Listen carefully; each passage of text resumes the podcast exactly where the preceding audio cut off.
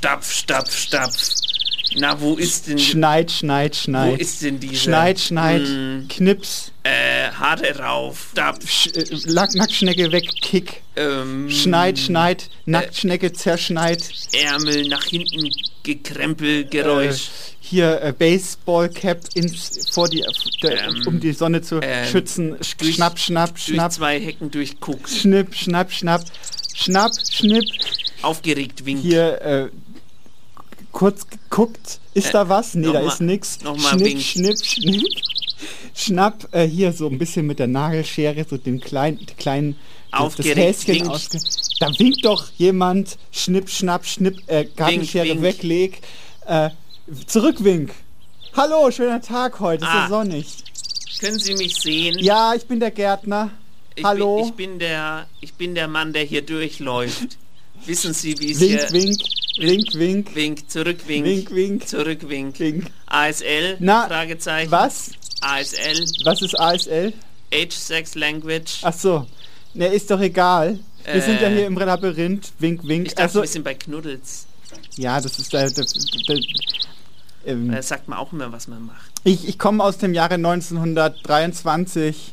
Wink, Äh, wink, wink. Wink, wink. G- Gab's noch kein Knuddels? Wink, wink. Ähm, wissen Sie, wie es hier, wo haben Sie so einen kleinen Jungen gesehen, ungefähr so groß? Ähm, So groß?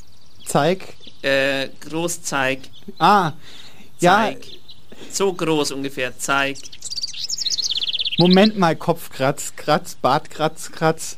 Äh, Baseball-Cappy so leicht zur Seite richten. Äh, hektisch äh, umgucken. Ich muss langsam, ja, können Sie mir so zeigen?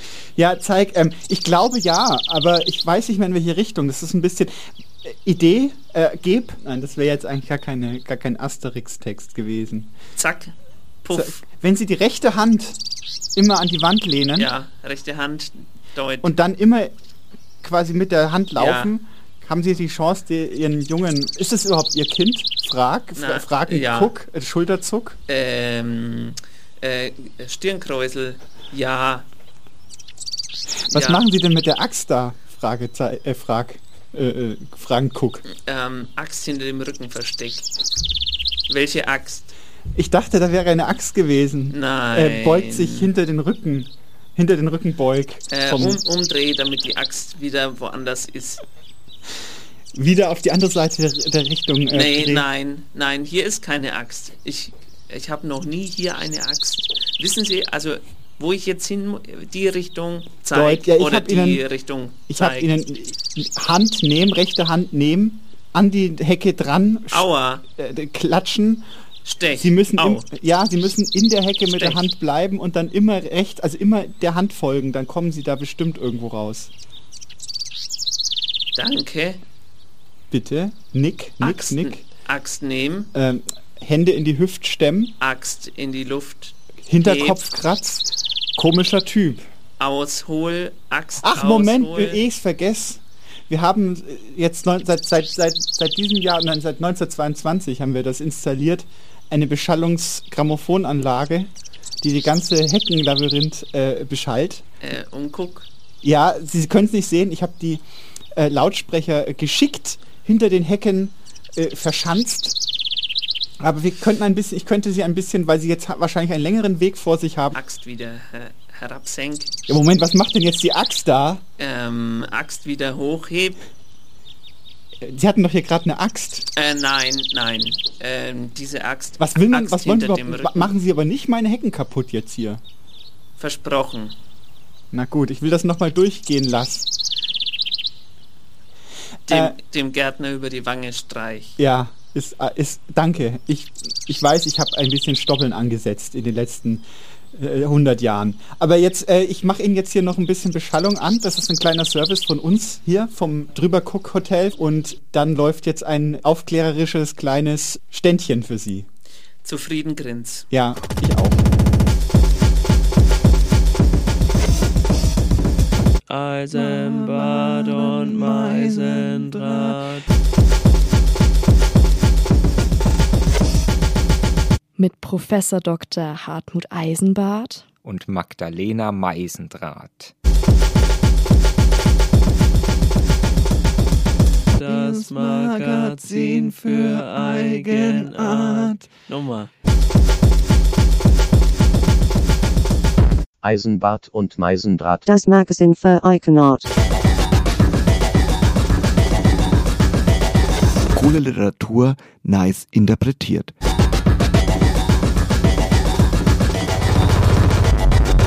Literatur. Nice. Nice, nice interpretiert. Eisenbart und Meisendraht. Das Magazin Das- für Eigenart.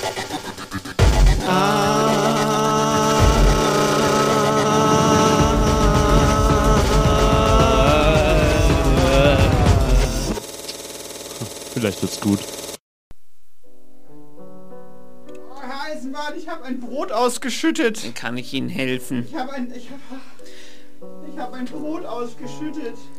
Mein schönes Brot vom Feinbäcker, vom Wienerischen. Ist es gutes Brot vom Vortag? Ach, ja, nein.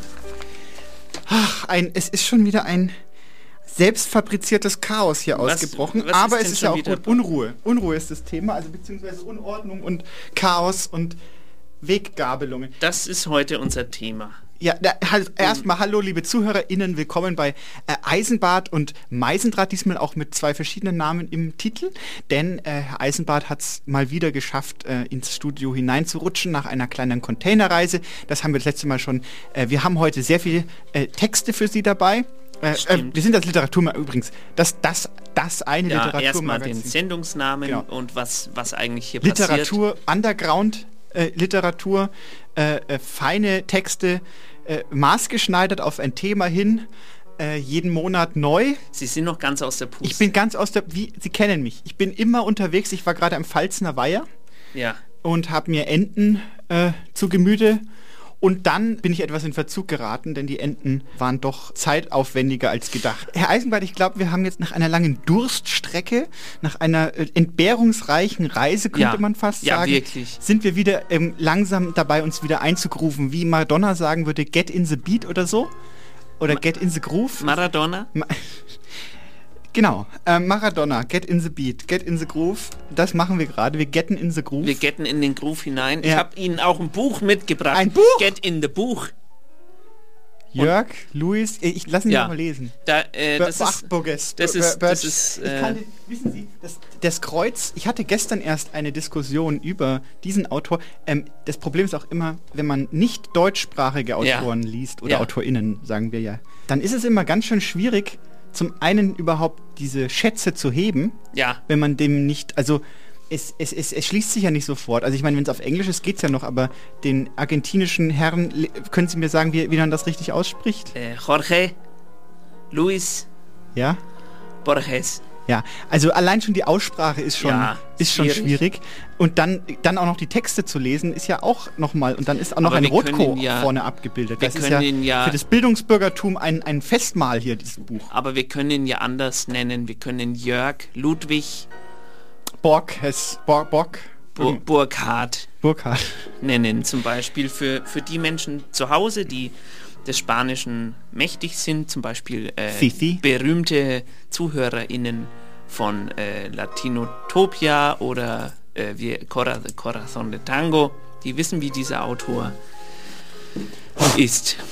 Genau. Also jedenfalls, dieser Autor wird uns natürlich auch ein bisschen beschäftigen. Ja, wird denn, heute in der Sendung eine größere Rolle denn spielen. er hat, er hat ja auch äh, viel mit Irrgäten und Labyrinthen, das ist ja ein Thema bei, bei, bei Borges. Bor, ich sag jetzt Borges, ich hoffe, ich... Gut. Äh, ich, ich, Sie können das, ich nicht, ich habe das nicht studiert. Also Sie können das R äh, nicht so nicht so rollen. Bor, Borges. Das klingt ganz gut. Ich, ich, ist ja fast schon fränkisch. ja, das stimmt. Äh, Herr Eisenbart, aber wir haben das Thema noch gar nicht gelüftet. Das stimmt. Äh, vielleicht hat sich die ein oder der andere schon äh, gedacht, dass es jetzt, wenn es um Borges geht, denn um was könnte es gehen? Um Jetzt ist die Äh, Katze aus dem Sack. Um Spiegel. Nein. Der Borges hatte Angst vor Spiegel. Ah, Er hatte zu Hause keinen einzigen Spiegel. ich er dachte immer, er hatte Angst vor Vögeln. Oder Ja, vor Eiern nee, oder vor, sowas. Auch vor, vor eineichen Zwillingen. Das sind ja, stimmt, das sind Spiegelbilder von Genau. sich. Ja. Das war für ihn unheimlich. Deswegen hat er zu Hause alles, alle Spiegel hat er kaputtgeschlagen. Sind Sie ein Kenner? Ich bin, äh, ich bin ein Ken. Na, ich habe ich hab diesen Film gesehen von Greta Gerwig. Barbie-Film habe ich mir angeguckt. Ich bin jetzt ein Kenner. Das kann man wohl sagen. Okay. Werden wir vielleicht auch noch drüber reden. Also was, diese, unzu diese unzureichende Zueignung ist jetzt ein bisschen äh, versandet, aber liebe ZuhörerInnen, äh, jetzt lasse ich, den- lasse ich die Katze Ja, aus bitte. dem Sack. Äh, es geht um Irrgärten Aha. und ich denke, wir müssen auch zwangsläufig über Labyrinthe sprechen. Ja. Ähm, es, man kommt gar nicht umhin. Äh, wenn man Ja, recherchiert... Sie und- haben mich das letzte Mal getadelt, als ich Labyrinth gesagt habe. Haben Sie gesagt, das ist ein ganz anderes Thema. Ja. Da wollen Sie gar nicht ja, drüber reden. äh, es ist so. Ich habe recherchiert zum Thema Irrgarten. Ja. Da sind auch viele rollende, also Rs drin. Ja. Und es gibt, es gibt zwei Lager von LinguistInnen oder s- linguistische äh, Philosophien bei diesem Thema. Ja. Die einen sagen, es gibt eine strikte und zwar ganz, ganz klare, strikte Trennung zwischen der Bedeutung Irrgarten und Labyrinth und es ist sehr wichtig, das zu trennen. Ja. Und die an, das andere Lager sagt, das ist eigentlich ziemlich hanebüchner Quatsch, denn das, der Begriff Labyrinth stand ursprünglich schon immer für Irrgarten.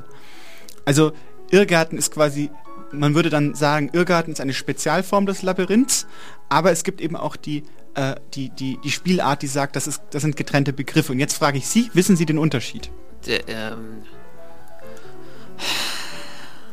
ja, also jetzt so stand der Pede natürlich nicht. Ich hab, ich bin jetzt auch gerade ein bisschen äh, abge, abgeschweift, Ja. weil ich überlegt habe, ob es da etymologisch irgendwie einen Zusammenhang gibt. Aber Die Etymologie ist auch Kraut und von, Rüben. von Labyrinth ist mir gerade Das ist äh, nicht schlüssig. Da kann ich auch nicht, da- das ist auch jetzt nicht Ihr Fehler, denn es ist noch überhaupt nicht klar, wo das Wort genau herkommt. Ich kann Ihnen gleich ein paar, äh, ja, Vielleicht von den Etruskern? jetzt, wir kommen, wir kommen gleich dahin. Lassen Sie uns erstmal kurz den, die Begriffsabgrenzung Irrgarten und Labyrinth Ja. machen, damit die ZuhörerInnen auch mit uns auf einem Stand in den, in den Sprung in das Wasser, in, in den Garten in hineingehen hinein, können. in das, in das, in die. Also passen Sie auf. Ursprünglich gab es nur Labyrinthe, also geschichtlich gesehen. Ähm, der Begriff Labyrinth bezeichnet, und jetzt im strengen Sinne, wenn Sie jetzt dieser strengen Definition folgen, ist ein Labyrinth ein äh, in sich verschlungener und gefalteter Weg, Ja, der sich nicht verzweigt. Und das ist der große Unterschied. Wenn Sie, ein Irr wenn Sie in ein Labyrinth hineinlaufen, gibt es nur einen Weg, den Sie ablaufen, bis Sie zur Mitte kommen. Und Ah, es ja. gibt keine, es gibt keine Rätsel, es gibt keine falschen Verzweigungen oder keinen falsch, keine Sackgassen. Es gibt nur einen Weg. okay, das heißt, das verrückte Labyrinth ist eigentlich ein, ein Lügenspiel. Ja, richtig, Also richtig. so unter den Tabletop-FreundInnen unserer äh, HörerInnen, äh, wenn sie dieses Spiel besitzen, dann Werfen nehmen Sie es jetzt und werfen es in ihren äh, Ofen zum Beispiel oder in eine Kiste und da schreiben sie drauf, zu verschenken. Aber das verrückte Labyrinth verfolgt mich schon seit, also das habe ich auch äh, gespielt, mal Ja. im äh, Ka Kaffeekranz, äh, Ja, Kaffee. im Café. Kaffee, weiß ich nicht, Fuß. Wenn jetzt noch jemandem was sagt, das war so ein Rotlichtcafé früher. In Äh, Nürnberg. In Nürnberg an der Frauentormauer. Und da wurde La Labyrinth, das verrückte Das, Labyrinth. das Spielcafé Fuß. Nein, lassen Sie mich doch. Es, es geht um Fuß gleich. Ach Passen so. Sie auf. Und äh, eines, kennen Sie, also das verrückte Labyrinth, da sind ja so Illustrationen abgebildet von Schätzen, von, von Gegenständen, Von die man einsammeln kann und Monster. Und eines dieser Monster ist ein Geist, der gleichzeitig ein Fuß ist. Ist das wahr? Das ist wahr, das ist nicht gelogen. Der hat auch, glaube ich, sogar noch Haare. Das, da bin ich mir jetzt allerdings nicht ganz sicher. Und das ist, das basiert auf einer wahren Begebenheit. Ja. Jedenfalls verfolgt mich diese Illustration immer wieder, äh, äh, springt die mir entgegen. Eine sehr eindrucksvolle. Sie sollten dieses. Äh, schauen Sie doch mal im Internet nach. Vielleicht können Sie ein NFT davon kaufen. vielleicht kann man das auch als NFT. Soll ja jetzt angeblich auch wieder. Irrgarten. Also, passen Sie auf. Wir Wollen haben, wir vielleicht mal einen Text hören? Sie merken sich, was Sie sagen. Oder waren Sie noch Lassen Sie noch fertig? einmal kurz Ja, den gut. Irrgarten dazu abgrenzen und dann können wir gerne einen Text hören als Auflockerung. Also, wir hatten jetzt Labyrinth ist ein in sich verschlungener Weg, der aber keinerlei Verzweigung hat. Ja. Man läuft quasi einen vorgegebenen Weg bis, zum, bis zur Mitte durch, ohne, ohne eine Frage, Bis ohne ein Hof. Fragezeichen. Es ist quasi alles vorgezeichnet. Ja, Der Irrgarten hingegen ist viel später entstanden in der Renaissance. Ja. Deswegen ist auch die etymologische Verwirrung, weil früher ein, ein Labyrinth mit Verzweigungen auch Labyrinth hieß. Ja. Und in der Renaissance erst hat sich quasi, die, haben sich Anlagen, wurden dann architektonische Anlagen gebaut, ähm, sowohl in Kirchen, am, am Fußboden, als auch in Nein, Quatsch, am Fußboden sind die Labyrinthe, sorry, das nehme ich zurück. das Ich, ich, schneiden wir dann ich raus. rede, ich rede von, von, von diesen Heckenanlagen, die man kennt aus den Historienverfilmungen, wenn dann die, die Frau mit so einem aufgeplusterten äh, Röckchen dann so hui, hui, ha, ha, ha, und der, der, Zum der Reifrock, ne? ja, mit so einem Reifrock und, Und- die Herren mit so einem Gehstock und so hochhackigen Schuhen laufen dann so so. Perücke. "Ha, ha, ha, ha, dich krieg ich heute. Ha, ha, ha, ha." und dann rennen die da so durch und das ist alles zur Erbauung quasi und auch dieses sich verirren hat natürlich dann auch philosophisch, aber da können wir uns gleich philosophisch ist ja, da ist ja auch sehr erotisch. Das ist eine absolute erotische äh, weil da, da kann einem niemand zugucken. richtig und man kann sich ja auch zurückziehen und Ja. da gefunden zu werden beim Techtelmächteln, das ist das hui, erst- hui. ja ja, da geht's Frau richtig heiß da- hoch äh, das runter. Wird, das wird ja direkt äh, sehr, sehr heiß, direkt hier um 16 Uhr. Ja, aber 21. zuerst hören wir einen Text. Jetzt frage ich mich bloß gerade, welchen Titel wir am besten hören. Welchen, welchen Titel haben Sie, äh, haben Sie musiziert? Auch ein Text kann einen Titel haben, Herr Eisenbart. Ach so. Dann hören wir doch, weil wir doch gerade schon bei der Erotik waren, von Franziska Flachs das nette Gedicht Sommernacht im Labyrinth. Einfach. Das, das klingt ja schon wieder sehr. Ja, das, das, da- jetzt, da müssen Sie, spitzen Sie mal die Ohren und hören Sie mal hin. Da hat sich die Autorin Gedanken gemacht. Zum Irrgarten speziell. Ich freue mich. Wiedersehen. Sommernacht im Labyrinth, bei langsam abgesenkten Schein und Tropenluft. Wir sind von Faltern abgesehen allein. Nördlich beginnen wir die Reise, zur Mitte hin ein langer Weg, den wir auf zärtlich kühne Weise langsam scheu erkunden, leg. Nur deinen Schatten nieder, damit wir in ihm Kühlung finden, solange wir uns immer wieder durch dieselben Pfade winden bis du den Kopf gen Süden senkst, wo Hügel hoch zum Himmel streben, auf die du deine Lippen lenkst, bis sachte, unverhohlene Beben mich erschüttern. Ich suche Halt im Buschwerk, in den Zweigen, in deinem Arm, vergrab mich bald in deinem Haar, um dir zu zeigen. Der Weg ist schön, ich gehe ihn gerne. Ich hangel mich hinunter, öffne mich für Geschmack und Duft, ich lerne zu vertrauen, inniglich gleiten wir dem Ziel entgegen, wo Keime aus den Tiefen sprießen und Rosen sich aufblühend regen und wir vor Freude überfließen. Doch dann versperrst du mir den Weg zum stark herbeigesehnten Ziel und flüsterst, dass es dir gefiel, wenn ich noch ein bisschen bliebe. Denn wir sind im Labyrinth der körperlichen Liebe. Hoppla, da ist aber, äh, Da ging's äh, in, im Buschwerk gegen. Also- da ist was im Busch, könnte man sagen. aber wirklich. Ah ja, ich muss auch immer jetzt die SprecherInnen ansagen. Wir haben diesmal einen Mischmasch an SprecherInnen. Grüße gehen raus, unsere Haus- und Hofsprecherin Verena Schmidt. Die war unpässlich. Die war auf Ja. wichtigen Kongress, auf Sprecherinnenkongress, hat sich, da zieht man sich so Roben an und dann tanzt man so um Feuer rum und lernt die neuesten äh, Atemtechniken und sowas. Und, äh, auch Di Dialekte lädt man sich da runter. Richtig. Also da, da lernt man die, die neuesten Und so auf- chorisches Sprechen und so macht man dann Mhm, mit dem Besen auch. Ja. Auf dem Besen reiten. auf dem Brocken, haben die sich getroffen. Auf dem, ja, genau. Ja. Auf dem Blocksberg ja, meinen Sie. das ist dasselbe, Herr Eisenbart. Das ist dasselbe? Das ist dasselbe. der Brocken? Ja, Wirklich? ich glaube, ich bin mir ziemlich sicher. Wissen Sie, was ein Batzen ist? Nee, aber nein, erzählen Sie. Ge Ist doch Geld. ja, ist Geld. Ja. Aber ich habe. Wo, ja wo, mal- lang, wo landen wir denn jetzt? Wir müssen ein bisschen. Wir, wir haben sehr viel Text. So, wir haben wir- 13 ja, Texte. stimmt. Weil das thematisch sich so anbietet, können wir kurz nochmal über die Irrgärten reden. Wir hatten ja gerade die Definitionsunterschiede gemacht. Ich habe gerade schon gesagt, Labyrinth war auf jeden Fall, das ist das ältere Wort von der Herkunft her. Also es kommt aus dem Griechischen. Man weiß aber nicht genau, was die Etymologie hergibt. Also es gibt da so ein paar Theorien. Zum Beispiel gibt es ein Wort für Doppelaxt. äh, aus einer älteren, also einer vorgriechischen Sprache, das Labris heißt, die, die, die Axt. Und man geht davon aus, dass es unter Umständen damit zusammenhängt, dass nämlich bei Kreta, wo das Wort herkommt, irgendwie Doppeläxte äh, äh, verbreitet waren. Aber das ist eine sehr äh, wackelige Theorie. Es gibt die, ähm, die Theorie, dass es das Labyrinth irgendwie auch für eine bestimmte Art von Ort steht. Aber man weiß es nicht genau, weil das anscheinend eine vorgriechische ein vorgriechischer Wortstand von der Sprache, die längst verloren ist. Ja. Und auch da sind schon die Wirrungen ja schon vorprogrammiert. Ja, genau. Ähm, es gibt auch interessante Theorien, wie das, das Gebilde-Labyrinth ursprünglich entstanden ist. Ähm, ich habe da sehr viel gelesen, dass es ähm, eine gängige Theorie ähm, Das ist wahrscheinlich mit den Schafen in Griechenland. Die haben sich immer in den Weg äh, reingesetzt. Ich war, ich war ja in Griechenland und da waren viele Schafe unterwegs. Und äh, auch äh, andere Tiere, Katzen zum Beispiel, waren viel auf der Straße gesessen und da haben, konnten die Leute nicht durch. Und dann hat man einen neuen Weg gebaut vielleicht. Ist das so? Nein, passt Sie auf, Labyrinthzeichnungen in der Vertikalen auf, Ja. auf Steinen oder auf Fresken sind schon sehr lange verbreitet und äh, ich habe jetzt leider den Namen dummerweise vergessen. Also der, der große Labyrinthforscher, das Sie, Deutsche, meinen, Sie, haben, Sie, Sie, Sie haben jetzt das verblättert auf Ihrem... ja, stellt die These auf, dass es sich ursprünglich um Tanzchoreografien handelt, die man Aha. am Boden quasi aufgezeichnet hat. Es gibt zwei, also zum einen ein, ein, so ein simpler Fruchtbarkeitstanz, wo dann in, in einem Weg quasi, im vorgegebenen Weg abgelaufen wird, um quasi etwas zu beschwören oder irgendwie die Götter wohlzusinnen. Es gibt aber auch so Tänze, wo Menschen in Ketten quasi aneinander in, in einer Reihe laufen Ja.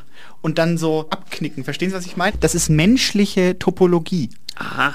Kennen Sie Topologie? Wissen Ja. Sie, was das ist? Ja. Wenn man etwas verformt, so lange bis quasi eine Wurst sozusagen, Labyrinth ist Topologie. Sie nehmen einen langen Weg und Also verformen ihn in sich und knoten ihn und, und winden Die ihn. Wurstheit von, von Die einem, Wurstigkeit. Von, von, die Wurstigkeit von einem Gang.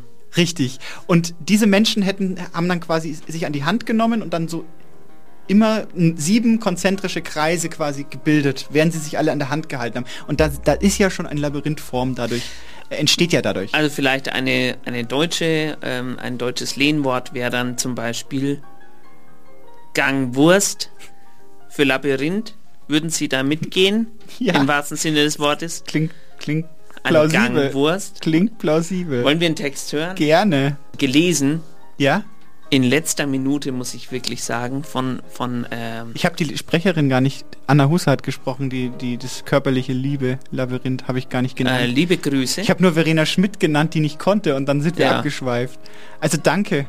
Danke dafür. Danke, äh, danke an alle, auch an Mörtel aus der Musikredaktion von Radio Z, der den nächsten Text äh, auch mit heißer Nadel gelesen hat. F viel Spaß. Im weiten Raum der Stille, ein Mann, N, ist einfach da. N. Immer wenn ich durch den Raum schwebe, beginne ich zu tanzen. Ich tanze in der Luft, umschwinge mich selbst, erhöre meine Bewegungen, ertaste meine Wahrnehmung, werde eins mit meiner selbst. Ich bin und ich werde in einem Moment, in dem ich schwebend durch den Raum gleite. Er geht ein wenig umher, nahezu schwebend. N. Trotz dessen, dass ich durch den Raum schwebe, in der Luft tanze, mit mir eins werde und zugleich bin, höre ich ein fremdes Geräusch, das tief in mir drin ist.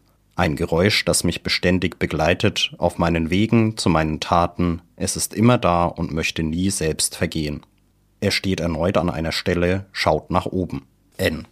Erst wenn ich mich entscheide, die Stille zu suchen, wenn ich mich darauf fokussiere und meine gesamte Energie in diese Richtung lenke, dann passiert es, dass ich mich zu dieser Stille hinbewege.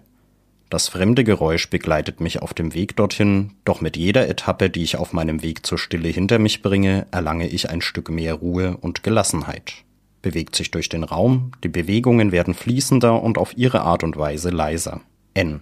Wenn ich mehr als die Hälfte der Strecke hinter mir habe, ist das fremde Geräusch so leise geworden, dass ich beginne, meine eigene Stimme, die tief in mir verborgen liegt, direkt neben der Stille quasi an und abgekoppelt zur gleichen Zeit zu vernehmen.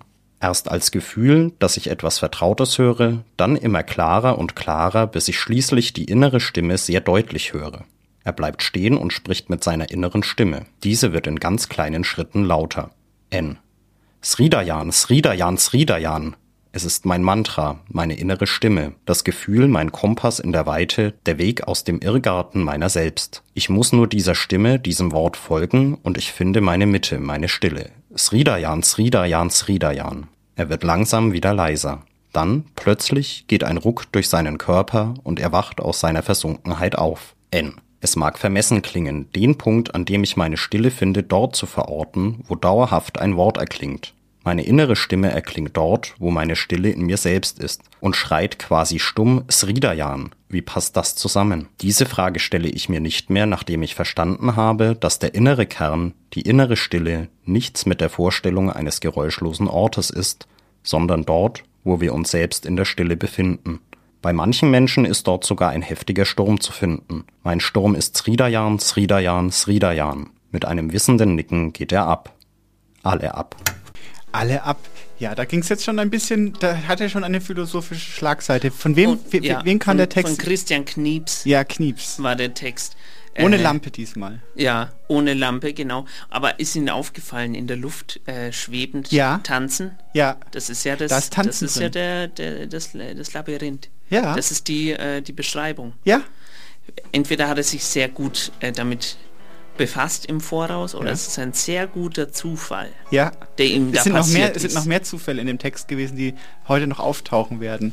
Also, wenn Sie, liebe ZuhörerInnen, in das Labyrinth dieser Sendung einsteigen möchten, müssten Sie jetzt eine Marke setzen und dann später nochmal den Text hören. Es waren ganz viele Symbole und Motive, die, die nochmal auftauchen werden, auch in anderen Texten.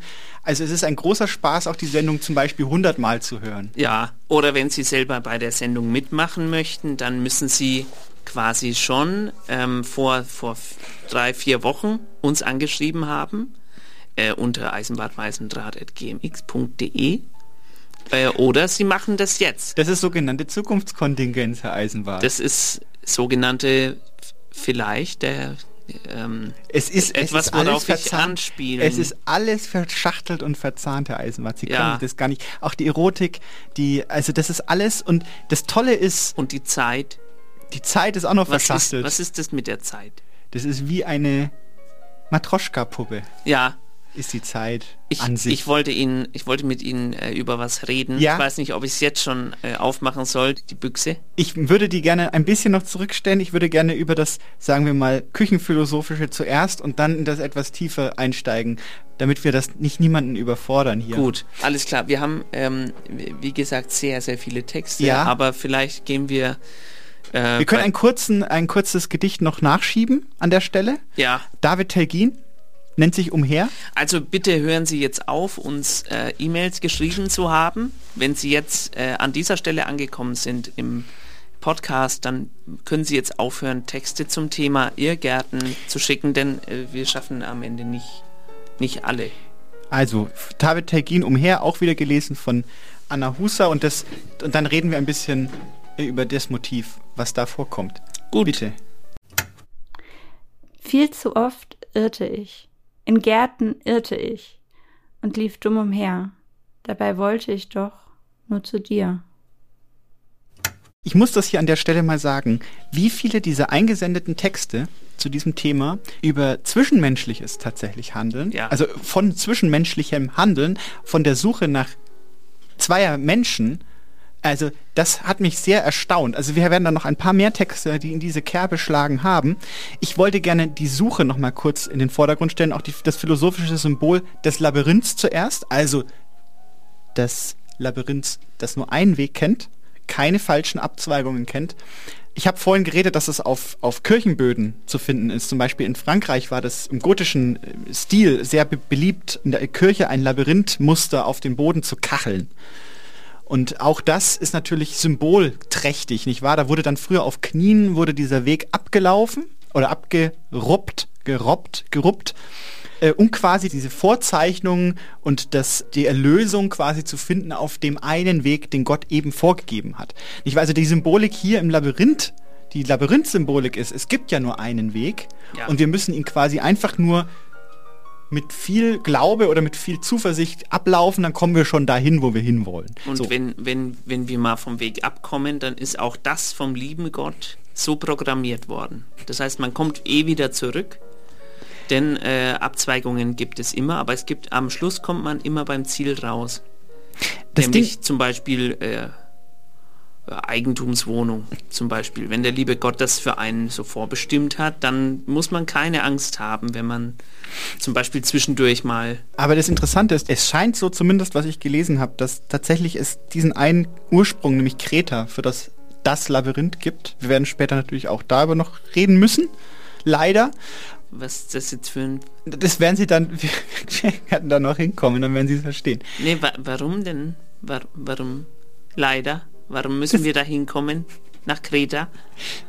Ah, Sie, Zum Sie wollen es spannend machen. Naja, Sie kennen das, die Geschichte kennen Sie ja selber am besten. Die habe ich noch nie gehört. Ja, Die also passen Sie auf, lassen wir kurz. Also es ist eine griechische Erfindung, scheint so zu sein, zumindest dieses Gebilde-Labyrinth, dieses architektonische, wobei man auch sagen muss, Herodot, dieser etwas unzuverlässige Erzähler der Geschichte, hat das auch schon in Ägypten. Also das erste Mal wurde es quasi als ein etwas ägyptisches, äh, architektonisches äh, äh, abgerufen von Herodot. Ist ein bisschen umstritten, ob es das dann auch war, aber es ist quasi ein Grab eines Pharaonen so kompliziert konzipiert war, dass niemand mehr hinausfindet, der da hinein ist. Da sehen Sie, das ist schon wieder Irrgarten eher als Labyrinth. Aber das Labyrinth-Motiv, dieser eine Weg, hat sich von Griechenland bis nach Indien verbreitet, bis und dann später bis nach Indonesien, also in den ganzen asiatischen Raum. Und dort ist das Ganze mehr so äh, aufgefasst worden als ein Symbol für eine Meditationsübung, nicht wahr? Zu sich selber finden in der, im Zentrum des Labyrinths bedeutet, einfach diesen Weg abzuschreiten, eben ohne dieses europäische, äh, Also Gebetsmühle. Ohne diese europäische Suche nach den richtigen Abzweigungen einfach diesen, diese, diese, diese Meditationsübung daraus Ja. äh, gemacht. Das wollte ich noch erzählen, weil man nämlich auf der Suche nach sich selbst, Herr, im Herrn Knieps Text ging es ja um die Suche nach dich, aber vielleicht ist das dich ja auch ich. Oft sagt man dann auch im Labyrinth, findet man ja am ehesten dann auch sich selber, nicht wahr? Um das mal ganz Sie küchenphilosophisch sind sehr zu gut sagen. vorbereitet. Ja, ich bin großartig vorbereitet. Schließen wir die Symbolik Labyrinth Ja. mal ab. Es ist ein vorgezeichneter Weg, ein eher meditatives Abschreiten, eine Suche, eine Selbstfindungssache. Äh, Sache. Man kann sich ja nicht verlaufen im Labyrinth. Das ist ja das Paradoxe. Denn es gibt ja nur den einen Weg. Entweder man Ja. geht geradeaus weiter oder man geht zurück. Die Ja. beiden Optionen. Was anderes gibt es im Labyrinth. Was ist das jetzt äh, zum Beispiel da in Schwabach? Da Maislabyrinth? Maislabyrinth, ja, das ist ein Irrgarten, nicht wahr? Das ist ja wohl ein Irrgarten, Und jetzt kommen wir zur Symbolik des Irrgartens. weil da ist zwar auch ein Innenhof, weil das gibt es ja auch immer im Labyrinth, gibt es ja einen Innenhof, wo man sich mal ausruhen kann, wo man sich äh, mal hinsetzen, zum Beispiel verweilen, haben sie schon gesagt. Ja. Zurückziehen. ja, verstecken. Äh, aber gibt es im Irrgarten wohl auch. Es gibt auch immer so einen, so einen zentralen ja, es gibt die Mitte äh, im Mittel, Irrgarten. Mittel, ja, ja, ja. Mittelpunkt. Oft äh, auch man Aussichtsplateaus. dann- da haben wir das, Fliegen, das Fliegenmotiv haben wir da auch oft in Irrgärten. Es ist noch, sind noch erhöhte Stellen dabei, mit, bei denen man sich einen Überblick verschaffen kann. Das ist auch ein typisches Irrgarten-Ding. haben Ja. sie gut ausgedrückt. Und das ist aber mit dem Maislabyrinth, da kann man die, die kleinen Racker innen, die kann man da schon an das Thema äh, Irrgarten dran Ja, führen. ja, ich habe auch ganz viele, wenn Sie mal lustig sind, geben Sie mal Irrgarten in das Internet hinein, äh, also Ja. als Stichwort. Jetzt- Und da kommen dann ganz viele Werbeanzeigungen von diesen diversen lustig gestalteten, mal mit Dinosaurier, Ja. mal, ich habe unter Wasser gesehen, äh, mit, mit. Atlantis, mit Escape Room. Esca- äh, das ist ja auch noch was. das was ist es auch noch was, ja. Also spielerische, das Spielerische steht im Vordergrund im Irrgarten. Es ist schon immer so als ein Spielelement gedacht. Schon immer. Und wo kommt dann äh, das her? Aus England vielleicht? Es hat ein Italiener, den habe ich leider gerade nicht äh, zur Hand. Macht Und nichts. hat gesagt, er findet sinngemäß, er findet Lab- Labyrinthe voll langweilig. Ja. Er möchte jetzt da Abzweigungen Hat reinbauen. Ja, und dann hat er das gemacht. Und es kam gesagt, sehr gut ist an. langweilig. Ja, es hat gesagt, Labyrinthe sind doof, ich will, ich will, ab, ich will Irrgarten machen. Ich bin jetzt 14 Mal durchgelaufen, habe mich gar nicht verlaufen. verlaufen, gar nicht. Soll ich noch einen Text, darf ich einen Text aussuchen oder haben Sie einen, den Sie reinpullern Nö, wollen? machen, machen Sie. Ähm, dann würde ich jetzt, ähm, weil es auch thematisch, gerade weil wir von den Hochplateaus gesprochen haben, äh, von, dieser, von dieser dummen Kreatur Andy Weber gerne den Text Nola spielen, wenn das geht. Wer ist das? Es ist eine, ein Mischwesen aus Kuh und, Und Löwe? stinkenden Löwen, Und- Löwenkäfig. Kuh und Löwenkäfig. Kuh und Löwenkäfig. Ja, Und äh, Flügel eines, eines äh, Vogels aber. ja, eines Seraphims. Ah, okay. Vier Flügel eines Seraphims und brennt die ganze Zeit. Wirklich? Ja, es stinkt nach verbrannten Federn. Oje, oje. Na, das kann ja heiter werden.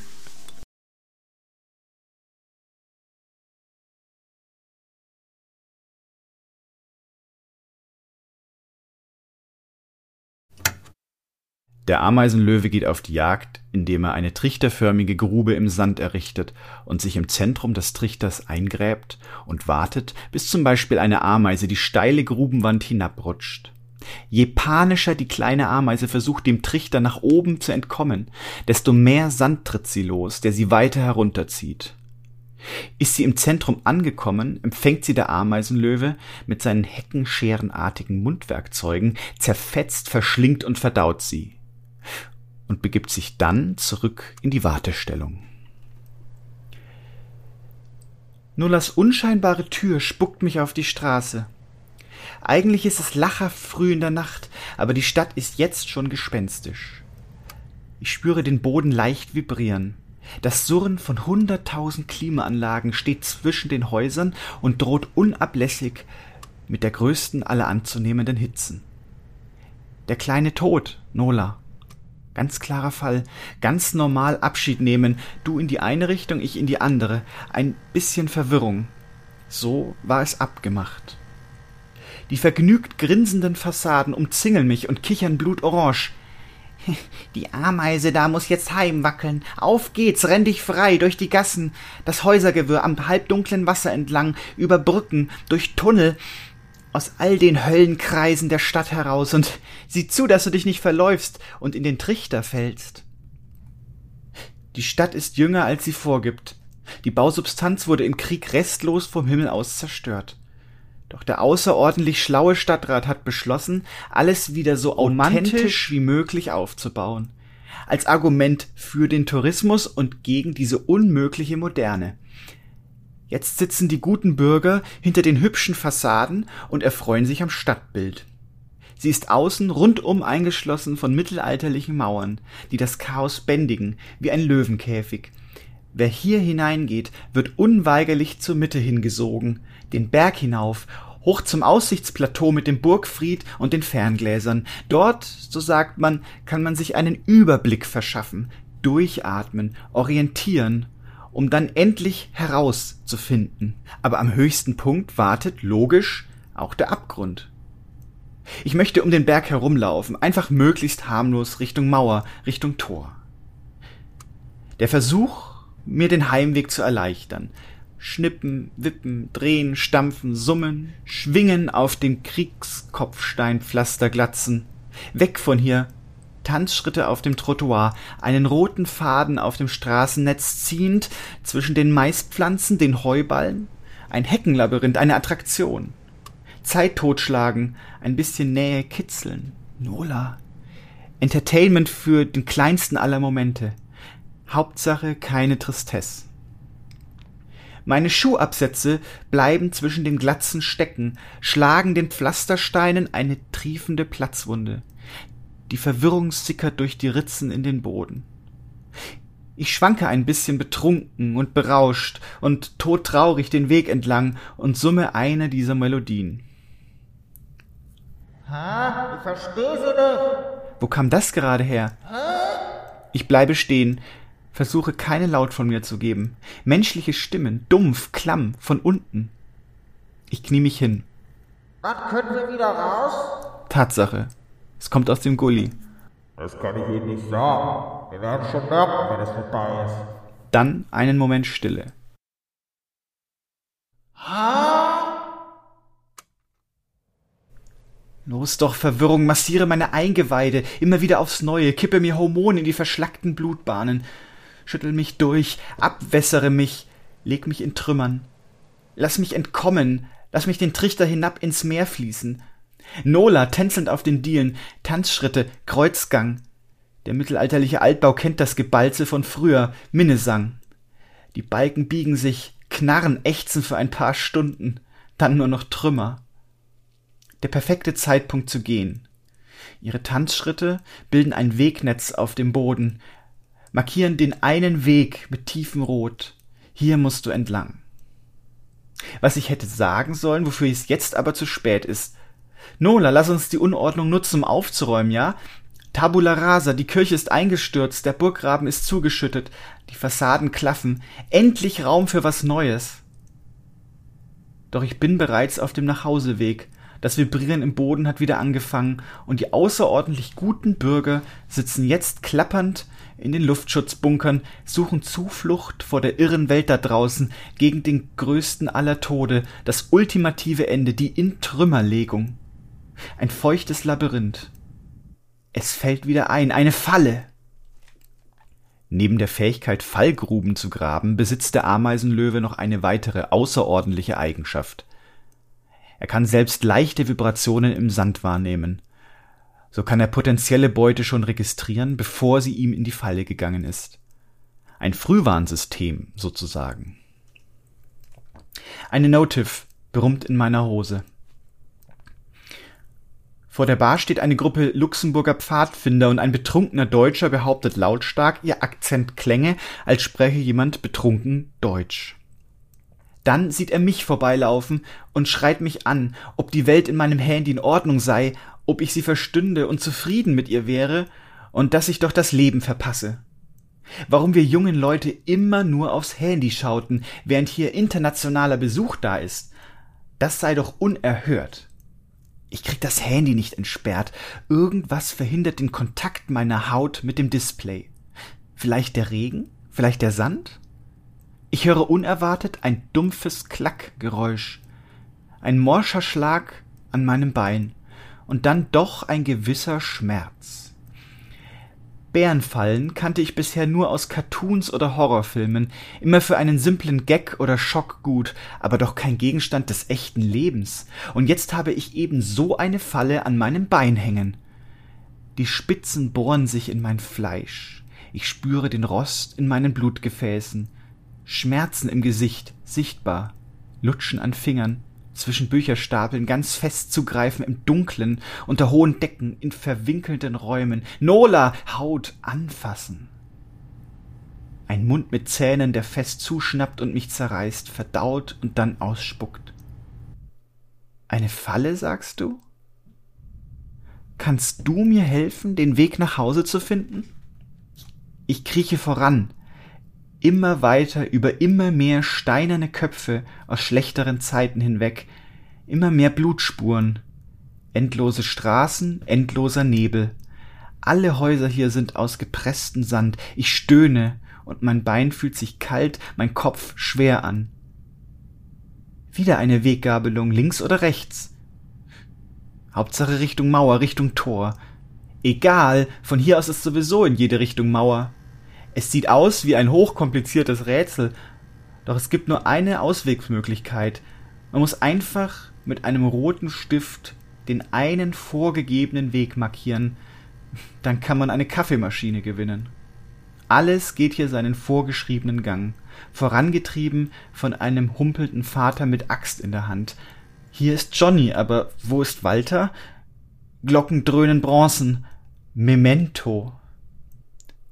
Der Ameisenlöwe wirft mit Sand und Steinen um sich, um durch Vibrationen Insekten in die Grube zu locken.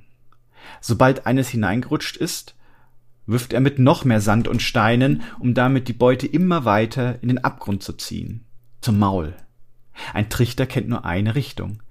Sand, Steine, Tiere, alles rutscht zum Löwen ins Zentrum. Das Abwasser pumpt durch die Kanalisationsarterien. Es findet immer seinen Weg raus aus der Stadt. Scheiße kennt kein Irrgartenproblem, fließt immer Richtung Meer. Jeder Tropfen holt den Wasserspiegel ein kleines Stückchen näher zur Stadtmauer. Noah, die Flut ist da, das Wasser kommt näher. Steigt auf den Berg, raus aus den Kellern, diesmal kommt die Gefahr von normal Null her. Eine Ratte mit außerordentlich ordentlichem Fell kreuzt meinen Weg, registriert mich und die Bärenfalle viel zu spät, erschrickt, springt einen Meter in die Luft und flüchtet in eine der vielen Ritzen. Sie hat verstanden, womit man entkommt. Cave Seeking. Ich möchte sie alle kennenlernen, die Ratten, die Löwen, die Ameisen, den klammen Untergrund. Seine moosigen Gänge sind der Geheimgang nach draußen, zu einer unscheinbaren Tür in einem tristen Innenhof außerhalb der Stadtmauern. Der Geruch von Lotus und Schweiß. Nola. Von Nieselregen. Von Bordstein. Rattenurin und Menschenurin. Betörend. Ich ziehe einen roten Faden aus Blut hinter mir her, um den Weg zurück zu markieren, just in case. Aber der Weg zurück ist eigentlich keine Option, so ist es abgemacht. Trümmer, Hitze, Smog, apokalyptisches Dröhnen, Radiation, mutierte Riesenratten in den Gängen der Kanalisation. Ich krieche vorbei am Denkmal des berühmtesten Kindes der Stadt. Es steht da auf dem Sockel alt und sehr grau im Nachtlicht und schaut mir und meiner Bärenfalle zu. Ob ich mich verlaufen habe, fragt es. Sehr witzig, muss ich antworten. Es habe sich hier auch schon ein paar Mal verlaufen und dann irgendetwas mit einer unscheinbaren Tür außerhalb der Stadtmauern, die schon immer für mich bestimmt gewesen wäre, dieser ganze Sermon, ich sage, dass Unklarheit und Verwirrung kein Zeichen von Genie sind, sondern eben einfach von Unklarheit und Verwirrung.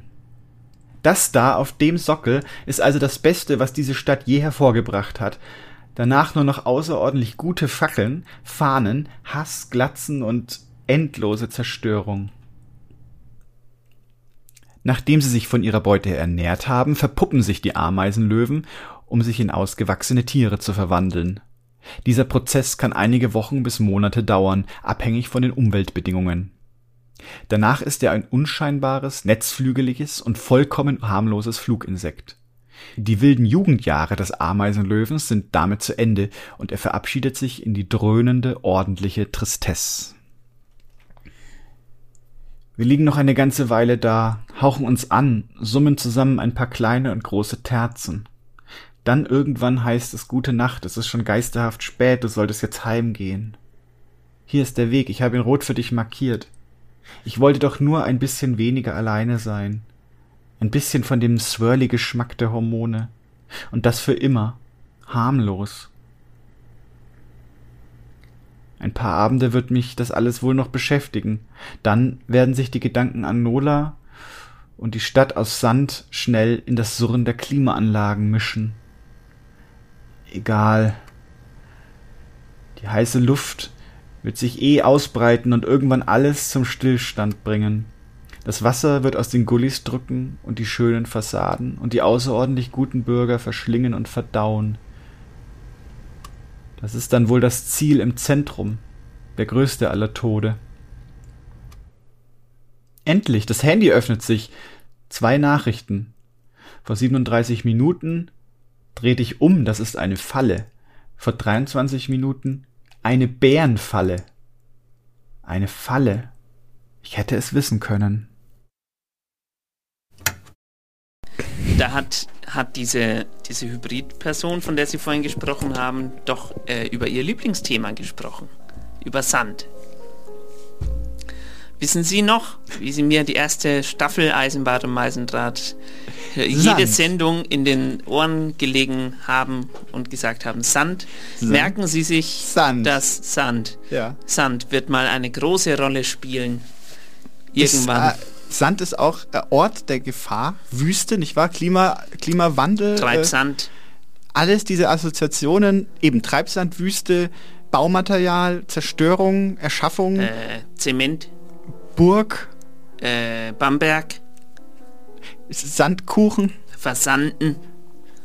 In der Kneipe zum Beispiel richtig, versanden. Richtig. Versandete Persönlichkeit, wenn man jetzt über Schizophrenie redet, ist die Persönlichkeit versandet. Oder wahr? versendet, kann man Vers auch sagen. Das machen wir ja hier jeden Monat. Wir stolpern so durch Aber den Irrgarten. Ich muss auch ein bisschen an, an äh, Strogatzky denken. Äh, Picknick am Wegesrand. Ach so. Sagt Ihnen was? Ja, ja, ja, ja. ja. Weil da ist ja, das ist ja auch, äh, das ist ein bisschen wie ein, wie ein ähm, Irrgarten. Ja. Wo, wenn die immer in die Zone gehen. Richtig, die Zone. Und da wissen sie, wissen nur sie, wo es lang geht und alle anderen, die reingehen. Und alles folgt auch einer gewissen Logik, eine, aber einer unergründlichen Logik. Also ja, eine unter, zum Beispiel, man muss Sachen werfen. Ja. Und wenn man sieht, die knallen auf dem Boden, dann, wenn man da die Hand reinhält zum Beispiel. Man sieht aber nichts. Es gibt scheinbar ein für den Menschen nicht begreifliches Konstrukt über dem Ganzen. Ja. Und das ist ja auch ein bisschen wie im Irrgarten, nicht wahr? Also, Ja. wenn Sie im Irrgarten stehen, können Sie ja nur Wände sehen eigentlich. Ja. Aber es gibt, wenn Sie von oben drauf gucken, macht alles viel Sinn. Es gibt zum Beispiel, vielleicht können wir an der Stelle kurz darüber reden. Ja. Es gibt ja Lösungsansätze für Irrgärtenprobleme. Ja. Also in der Mathematik zum Beispiel, wenn, wir hatten jetzt gerade über Topologie geredet, nicht wahr? Also dieses, diese, zu sagen, wir, wir, wir, wir, zwir wir zwirbeln jetzt den Weg möglichst gerade und dann sehen wir relativ gut, wo sind Abzweigungen und wo müssen wir lang. Ja. Aber es gibt ja Lösungsalgorithmen und ähm, Mathematiker. So Summenformeln gibt es. Naja, also äh, Algorithmen. Algorithmen sind ja quasi nur Anweisungen, äh, also, also eine, ein Algorithmus runtergebrochen ist eigentlich eine Handlungsanweisung. Wenn Wie A, dann B. Richtig, ein Protokoll. Und es gibt Leute, die haben sich Gedanken gemacht, wie kommt man aus einem Labyrinth am schnellsten wieder raus? Ich, wir hatten es vorhin in, in unserem lustigen Hörspiel, was ja exzellent geraten Fand ist. ich sehr, sehr ist ja gut. wirklich also ein A- Eigentlich unser Bestes. eigentlich gehört es heute. auch mal gewürdigt an der Stelle. Ja. so, ähm, es gibt den einfachsten Ansatz, den haben Sie bestimmt auch schon mal gehört, ist der rechte Handansatz. Ja. Wenn Sie in einem, sich in einem Irrgarten Ich befinden, dachte links. Es ist egal, Sie können die rechte oder dachte die linke. links. Links ist, äh, um, um rauszukommen, rechts ist Ja, um, das ist Bullshit. äh, rechts ist um, äh, nee, also aber es stimmt so nicht. Also Rechte ist um reinzukommen. wissen Sie, es ist egal, ob Sie die rechte oder linke Hand nehmen. Sie können sich eigentlich im Labyrinth, können Sie auf jeden Fall wieder rausbekommen, also entweder zum, zum Zentrum oder zum Ausgang, indem Sie auf eine Seite der Wand mit einer eine Hand berühren und immer ablaufen, weil dem, nachdem das der Irrgarten es gibt eine Ausnahme, wann das nicht funktioniert. Ja. Nämlich wenn das, wenn der, wenn das Labyrinth Säulen hat, große Säulen, also Ja. quasi abgeschlossene, in sich abgeschlossene ähm, Gänge noch, also Bogen Ja. nochmal hat, dann kann es sein, dass sie aus Versehen gerade an den Bogen ranlangen und dann laufen sie ewig im Kreis rum. Dann haben sie leider verloren. Dann haben sie Pech gehabt. Aber Borges wenn schreibt es auch, dass man, um reinzukommen, die rechte Hand nehmen muss. Ja, es ist aber eigentlich, also ich habe es gelesen, dass es egal ist. Es ist nur wichtig, dass man immer die gleiche Hand an der gleichen Stelle behält. Aber Ja, ich habe auch gelesen, rein mathematisch gesehen könnten sie noch ein größeres Problem bekommen. Ja. Wenn ihre Säule, von der ich gerade geredet habe, um die sie rumlaufen, wenn die auch noch ein Fraktal wäre, Ach du Schreck. dann haben sie, dann laufen sie nämlich nicht nur im Kreis, sondern sie laufen in einem unendlichen, also in einer unendlichen Länge im Kreis, werden sie also ihr, ihr, ihr nie irgendwas erreichen. Ja. Also wenn wir anfangen, noch Fraktale in unsere, in unsere Irrgärten einzubauen, die natürlich nicht in der Realität möglich zu bauen sind, dann wird es noch äh, äh, wilder. Also an alle, äh, an alle, alle ArchitektInnen, die jetzt zuhören, bitte keine Fraktale mehr verbauen. Das ist sehr gefährlich. Es gibt, es gibt folgenden äh, Algorithmus vom, äh, vom, Französ, äh, vom französischen Finanzinspekteur äh, Gaston Terry, Terry? Ah ja, gut. Ich bin nicht, ich kann kein Französisch, ich gehe damit sehr offen um. Ich, ich, ich schäme mich Aber dafür Englisch, auch nicht. Englisch können Sie. Ja, aber das ist ein französischer Finanzinspekteur gewesen. Passen Sie auf, äh, formuliert auch noch in dieser frechen Anrede mit dem Du, habe ich ihm nie angeboten. Wenn du einen Gang betrittst, markiere den Eingang mit dem Wort Stopp. Betritt nie einen Gang, der mit Stopp markiert ist. Betrittst du das erste Mal einen Kreuzgang, in Klammern daran erkennbar, dass, äh, dass an keinem Gang eine Markierung angebracht ist, markiere den eben verlassenen Gang mit dem Wort zuletzt. Gibt es an einer Kreuzung Gänge, die keine Markierung besitzen, wähle einen beliebige davon, um weiterzugehen. Sollte es keine unmarkierten Gänge mehr geben, betritt den mit, mit, mit zuletzt markierten Gang. Mit dieser Methode wird der Ausgang garantiert gefunden. Sollte der Irrgarten keinen Ausgang besitzen, wird jede Kreuzung besucht und jeder Gang genau zweimal be beschritten. Einmal in jede Richtung. Der Algorithmus hält dann wieder am Startpunkt. Die Methode von Terry ist damit, anders als der Pledge-Algorithmus, den kann ich Ihnen auch noch vorlesen, wenn Sie wollen, auch geeignet, von außen einen Irrgarten einzutreten und zu einem Ziel im Inneren zu finden. Also, das ist sozusagen der ja. beste. Okay, und äh, da müssen Sie aber auch ein Edding dabei haben. Genau. Oder ich habe immer gedacht, mit Füßen, mit, also mit dem Fuß vielleicht in den Sand reinritzen oder so. Oder vielleicht haben Sie ja Brotkrümel dabei, Herr Eisbart? Äh, Sagt mir nix. Wie, wie wäre das eigentlich, wenn da in der Mitte ein Monster ist und dann sag, sagt man, ja, da kommt der, der Architekt, den schmeißen wir da rein und dann sagt er, ja, denkst du, äh, ich, ich baue mir einfach Sie Flügel. wollen, Sie wollen, Sie wollen, lassen Sie uns die griechischen, ich wollte das, Wollen wir erstmal singen? ist schon soweit, ja, der Song um ganz ist da. Äh, spielen Sie den Jingle ab für äh, den Song um ganz, für die Rubrik? Haben wir ja schon lange den Jingle vorproduziert. Der Song um ganz. So. Das, das ist sehr schön geworden. Ja, hat auch ein bisschen gedauert, aber hat sich gelohnt. Ja, fünf Jahre. Fünf Jahre in Produktion, hat ähm, mit Beratung von ähm, Hans Zimmer. Ja. Der das wollte, hört man aber auch. Ja, weil der, das ist ein Palindrom-Jingle. Sie können das zu Hause mal probieren. Wenn Sie den rückwärts abspielen, kommt dasselbe wieder raus. Wir machen das für Sie jetzt mal ganz kurz vor. Wir spielen den Jingle jetzt rückwärts ab und Sie hören mal genau hin, wie das klingt.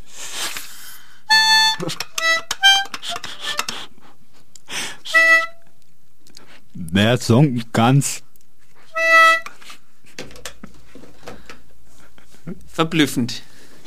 Äh, wirklich toll, aber was es schon wieder an Produktionskosten verschlungen hat, möchte Ja. ich nicht wissen. Ja. Äh, das wird die Buchhaltung bestimmt bei Radio Z So. äh, gut machen. Wer, wer der Song ganz, dem die Stunde schlägt, ähm, besingt einmal, einmal im Monat eine Person, die von uns gegangen ist, innerhalb dieses letzten, dieser letzten 30, 31, manchmal sind es auch nur 28 Tage, kommt auf den Monat an.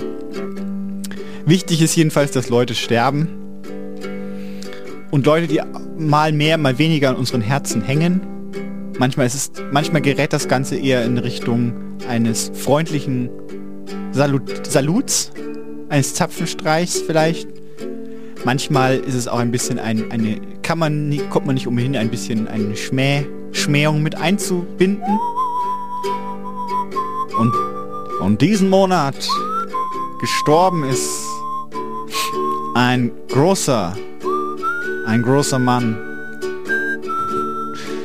Ähm, er konnte gut pfeifen, er konnte gut singen und er verzauberte die Herzen vieler Nachkriegs Freunde.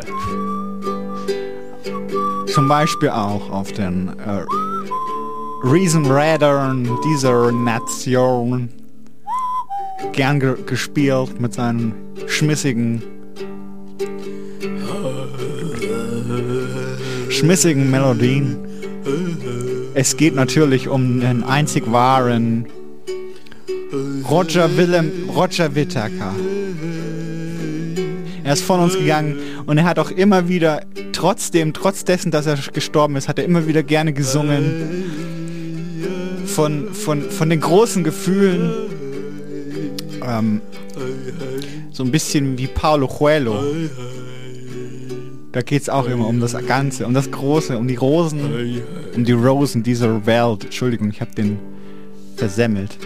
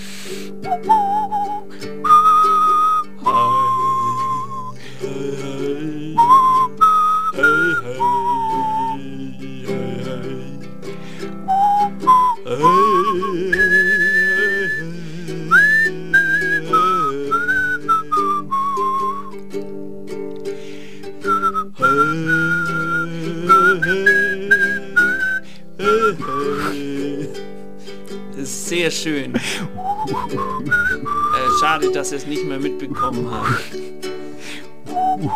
Was war eigentlich sein größter Hit, Herr Eisenbart? Abschied, Abschied ist sein. Abschied war sein größter Hit. Das passt ja. Er, er war übrigens äh, Engländer, aber seinen größten Hit hat er in Deutschland. Hat er auch einen Akzent? Accent Vigül hat er gehabt.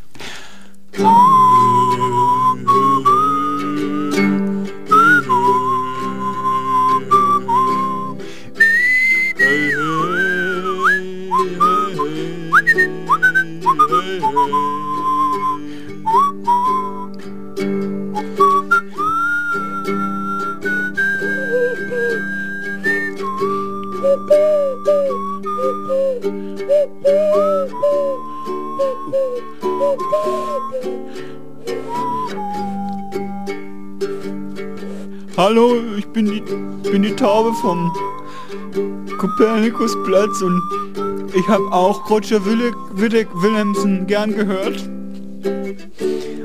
Hat mich immer sehr erbaut mit seinen schlauen Texten. Wir als Tauben sind ja eher Fans von einfacher Kost.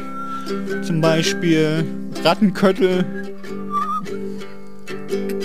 Fischstäbchen oder wenn jemand verloren hat, auch mal auch mal äh, Trüffel. Also eher Hausmannskost, eher leicht.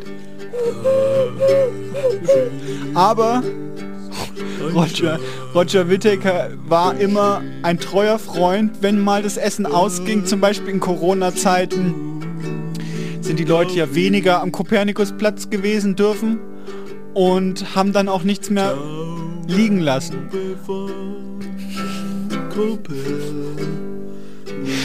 Und am meisten hat mich gefreut, dass Roger dann auch wirklich für uns gesungen hat. Er kam dann an den Kopernikusplatz und hat gesagt, äh, Leute, ich mach, ich, ich, ich, ich noch einmal mache ich eine Tour, noch letztes Mal spiele ich für euch und weil ihr meine Freunde seid, habe ich euch dieses Lied auch geschrieben und hat dann über seinen Tod gesungen. Das Lied.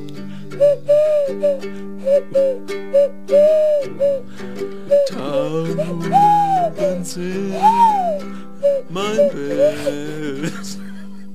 Entschuldigung, das ist, das ist pietätlos. das war es doch schon immer gewesen. Taube von der Biskaya.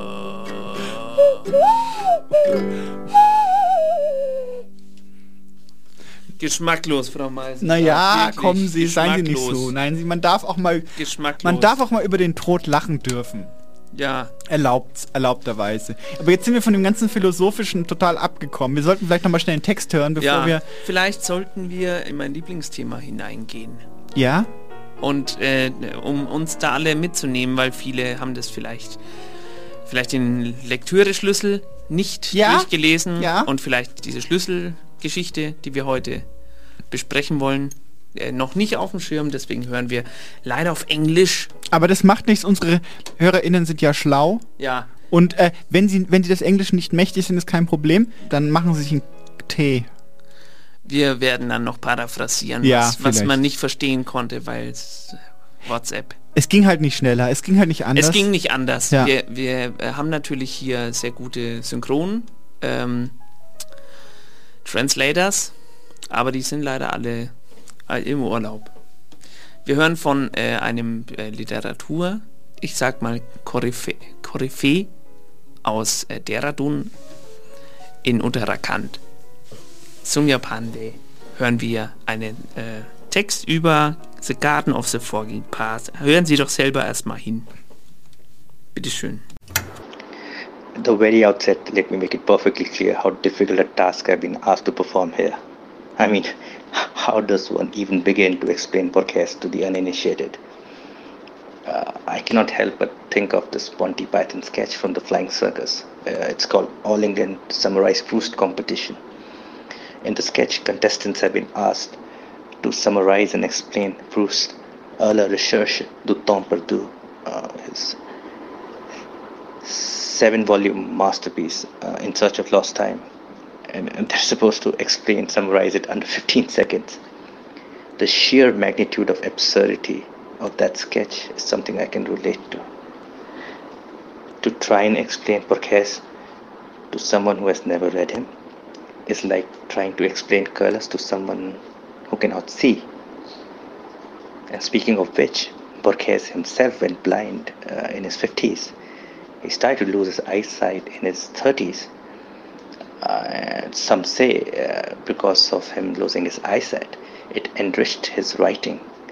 Uh, it made it more symbolic. More symbols came into his writing because he was just because he could not see with his eyes, he had to use his mind, and he created all these symbols and so much metaphors. But yes, the story in question today uh, it takes place much before that time. Uh, it takes place during the time when Borges could very well see. And uh, I'll try to explain it to the best of my abilities, but I'm pretty sure I'll do a hack job of it. Uh, but I cannot help but do it because I owe Lucas some money, and it was either this or even thinking about the other option makes me shudder.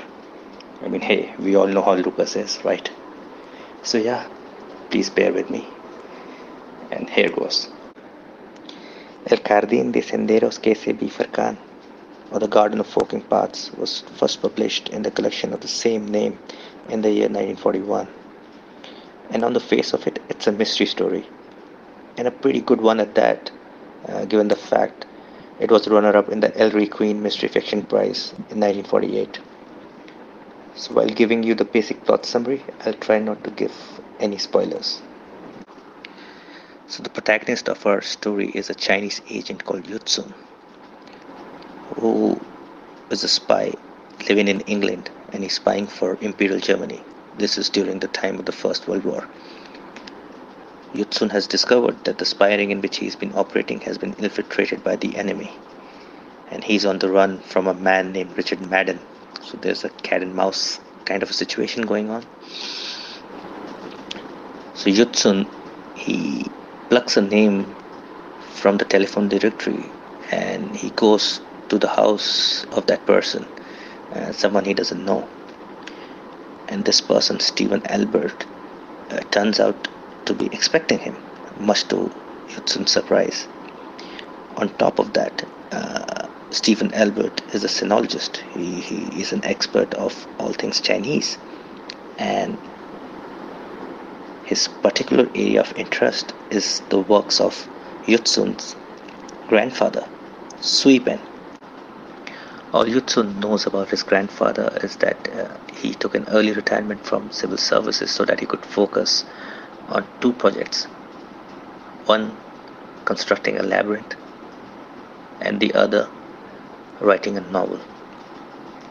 And apparently, he was murdered before he could complete either task, leaving only incoherent drafts of the novel and no known labyrinth. Albert, on the other hand, believes that Sui Pen's novel and labyrinth were not distinct projects, but they're one and the same thing. His novel was the labyrinth itself. This he has deduced because he has acquired a letter by Sui Pen that includes the statement I leave to several futures, not to all, my garden of forking paths. So the novel's apparent multiple drafts of various chapters were in fact a single work, in which the infinitely forking futures are described. I mean, each possible future can be spun out from each event of the novel, rather than choosing a single outcome for such an event. The novel is thus an enormous riddle or parable whose theme is time itself. I will not dwell in the rest of the plot of the short story uh, because it pertains to the mystery aspect of it. Uh, we will now focus on the philosophical aspect of it and will take the help of a certain French philosopher. In his lectures from the 1980s about the two architectures of the infinite possible worlds, Gilles Deleuze looks into Leibniz's pyramid and Borges' the garden of forking paths. Leibniz, being the logician that he was, could not help but wonder about the existence of multiple worlds. He was besotten with infinite analysis, a box within a box within a box. In the bottle there is fish, he would say, and inside the fish there is water, and in the water there is fish, and inside that fish there is water, and so on and so forth. He gives the example of an infinite pyramid, which is made up of small pyramids if you look closely. And the top pyramid, if you look into it, it is our own world. That's the world which has come into existence. And all the other pyramids, the smaller ones which are below, they're also trying to get to the top to come into existence. But only ours is the one who's come into existence. Ours, where Adam sinned, where Caesar's, where Caesar crossed the Rubicon. And if you look closely into the other pyramids, you will see the same characters doing different things. There would be a world in which Adam did not sin. There would be a world where Caesar did not cross the Rubicon. then the question arises how come it is only our world that came into existence and not any other one? And Leibniz's answer is simple because God willed it, so it must be the best of all possible worlds. And this is the central argument of his book Theodicy, uh, that this is the best of all possible worlds. And in English dictionary, there's a word called pangloss or panglossian, uh, which comes from a character from this book called Candide by Voltaire. And this character was a satire, a parody of um, Leibniz's philosophy itself, uh, of the best of all possible worlds. So the world, so that word uh, pangloss in English dictionary, it, it, it has a negative connotation. It, it, it pejorative, pejoratively means someone who is blindly optimistic, I was like foolishly optimistic. In the case of Borges, the nature of this infinite labyrinth is a little different from that of Leibniz. Here, the multiple worlds can coexist, thus creating a multiplication effect. So, in a way, many scholars believe that Borges was the precursor. His works were a precursor to the modern hypertext literature, from where you can jump from one node to the other, from one link to the other, and create multiple timelines, and all are valid. And this, this is this is a total wet dream to the modern screenplay writer, to the modern screenwriter. All the scripts being written right now, all they want is to blend genres together and to create multiverses. I mean, everybody wants to write a horror comedy thriller with a philosophical underpinning, uh, which has multiple timelines, everything, everywhere, all at once. But to be honest, if you want to see a film about intergenerational trauma, uh, one should see After Sun. I believe that is a far greater picture, and uh, it creates a new language for uh, sadness and melancholy. Coming back to Borges, it must be pointed out that his paternal grandmother was English and that he grew up bilingual. He was translating Oscar Wilde at the age of 10. I make that point because in the story that we've just discussed, the name of the maze builder is pen. And pen in English not only means an instrument for writing, it also means a cage. This is definitely a very clever wordplay. And coming back to the theme of labyrinth, it is a recurring motif in the works of uh, Borges. You, there are other short stories that spring to my mind. Uh, there is uh, the Library of Babel, uh, the House of Asterion, Zahir, and the Book of Sand. I mean, there must be more. There definitely must be more. But these four spring to my mind right now, and they definitely deal with the, the same problem that was dealt in the Garden of Walking Paths of, of the infinite nature of time, of, of labyrinths, where you can get lost, like probably the listeners did, because I so badly explained everything here. And for that, I can only apologize. Ja, sehr schön. Das ist ein guter Heranführung, wenn man denn des Englischen mächtig ist. Ja. Ist Äh, eine- also er hat, er hat gleichzeitig die Geschichte nochmal zusammengefasst und versucht anhand von Leibniz und äh, Gilles Deleuze es auszuwerten, welche, welche Art von Haben Sie gemerkt, da kam, der, da kam Leibniz natürlich und es kam auch der haben die Theodizee kam ja, wieder vor, nicht wahr? Ja, haben Sie mit diesem, mit diesem Theologen Ja. Drüber gesprochen, über Leipzig. Genau, über Leipzig und vor allen Dingen die, diese Geschichte mit dem von allen möglichen Welten und das ist ja hier das Wichtige. Ja. Also man kann ja auch sagen, Bo Borges, Ja. oder das jetzt mal aus, ich, ich gehe mal davon aus, dass, dass das jetzt richtig war, Borges. Naja, äh, ich lasse es Ihnen durchgehen.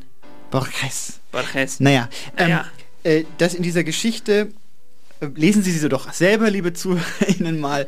Geht es ja auch darum, dass Forking Paths. Also äh, der, der, deutsche, der deutsche Titel ist Der Garten der Pfade, die sich verzweigen, ja. können Sie im Internet angucken. Und damals war das noch ein sehr neues Konzept, aber heutzutage ist das ja in der postmodernen fast schon sozusagen gang und gäbe zu sagen, dass viele Möglichkeiten bestehen, viele Wege, die wir abgehen können, viele Weggabelungen, die wir einschlagen können und dadurch entstehen ja neue Realitäten quasi. Das ist ja, das ist ja die ganze Geschichte.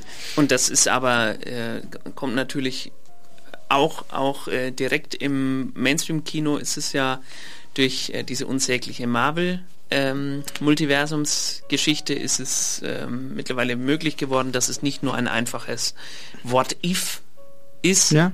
sondern ähm, diese Multiversen existieren alle gleichzeitig und äh, durch bes besondere Kniffe kann man sogar reisen zwischen diesen. Aber auch nicht nur in der Fiktion, sondern natürlich auch in der Quantenmechanik ist ja diese, das gibt es ja auch mit den mit Schrödingers Katze und so weiter, tot und lebend gleichzeitig, nicht wahr? Das Universum spaltet sich quasi sozusagen auf, jedes Mal, wenn es eine zufällige Möglichkeit zwischen zwei Optionen gibt. Und was mir auch noch eingefallen ist, was wir hier an der Stelle vielleicht sehr gut einbringen können, ist, das Ganze ist ja auch wie so ein Baumdiagramm ein bisschen. Diese Verzweigungen bilden immer neue Abzweigungen. Das ist dann die umgedrehte Pyramide, wenn Sie das so aufmalen, nicht wahr? Diese Pyramide bei Leibniz bedeutet, es gibt nur eine Realität, aber es gibt tausend, nein, unendlich viele andere Möglichkeiten, die eigentlich hätten passieren können. Aber Gott hat eben gesagt, nee, das eine ist es. Äh, welcher Gott hat? Der, der war im Tunnel. Das bei Leibniz ist es noch so, dass das quasi, und das ist, finde ich, wahnsinnig spannend zu beobachten. Hier an der Stelle kann man es sehr gut mal angucken. Leibniz war ja definitiv vormodern, dass dort noch ganz klar ist, ohne hinterfragt zu werden, dass es eine Realität gibt und die ist festgeschrieben, obwohl es viele Möglichkeiten gibt. Und später bricht das dann auf und wir denken plötzlich, es kann parallele, parallel existierende Realitäten geben und, und in dieser Kurzgeschichte Garden of Forking Paths ist es ja auch so. Die, die, existieren nebeneinander. Die sind alle gleichwertig. Und das haben sie ja gerade jetzt. Und jetzt schwappt das in die Fiktion hinüber, in die Literatur, in die Kultur, dass diese, dieser Gedanken der, der nebeneinander existierenden Paralleluniversen plötzlich auch so im Mainstream angekommen ist, wie Sie schon sagen, dass auch Marvel sagen kann, ja. Da machen wir eben einen Film und laden nochmal die SchauspielerInnen von vor 20 Jahren ein und sagen, das ist einfach, das ist ja logisch. Und der Irrgarten, jetzt, jetzt finde ich, das ist, finde ich, scharf, rattenscharf. Das Labyrinth hat ja einen Umbruch erfahren, ja. zwar in der Renaissance, was natürlich deutlich vor der Modernen war. Auch da konnten Sie sehen, es hat sich von einem einwegigen Labyrinth, einem, einer klaren Weltordnung, in der man nicht falsch abbiegen kann, weil Und, Gott den Weg äh, vor, vorzeichnet. Das Runde, die das runde, runde hat sich entwickelt in eine für uns, wenn wir jetzt über Labyrinth sprechen, so landläufig, so aus dem Volksmund heraus, denken wir ja an Rätsel und denken wir an diese Weggabelungen und an die falschen Wege, die man auch gehen kann. Und natürlich ist das ein postmoderner Gedanke, nämlich dass der Mensch auch durch die eigene Möglichkeiten im Leben, eigenen Entscheidungsmöglichkeiten auch auf Abwege geraten kann und es eben nicht dieser ordnende Aspekt Gottes gibt es ja nicht mehr da. Und das ist, finde ich, im Labyrinth so schön symbolisiert, weil es sich von einer sehr einfachen, klaren, einwegigen Struktur hin entwickelt, abwegigen zu etwas Rätselhaften. Und Wie was, die Welt eben auch. Und was verschwindet auf dem Weg dorthin? Wer fällt hinten runter? Der vorher alles gelenkt hat, Gott. Ja, Gott. Gott. Deswegen, also äh, sie, sie ermöglichen sich selber der eigene Gott zu werden. Ja. Äh, und letztendlich wählen sie aus vielen äh, verschiedenen Realitäten die, die für sie richtig ist oder die sie gerne möchten oder die auch falsch ist für sie. Also dieser chinesische Spion, ja. der versucht, äh, eine Nachricht zu übermitteln, schaut im Telefonbuch nach, findet einen Namen, gut, fährt dorthin und äh, diese Person, die er äh, umbringen möchte, um diese Nachricht zu übermitteln, äh, erwartet ihn schon.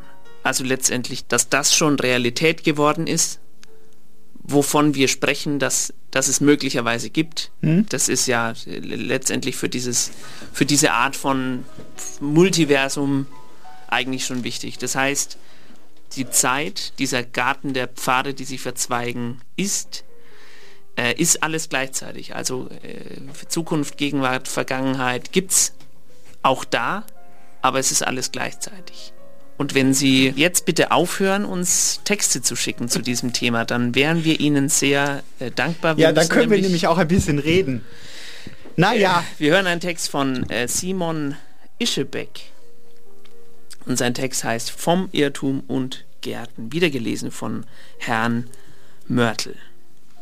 Menschen und andere Entitäten irren sich häufig im Zusammenhang mit Gärten.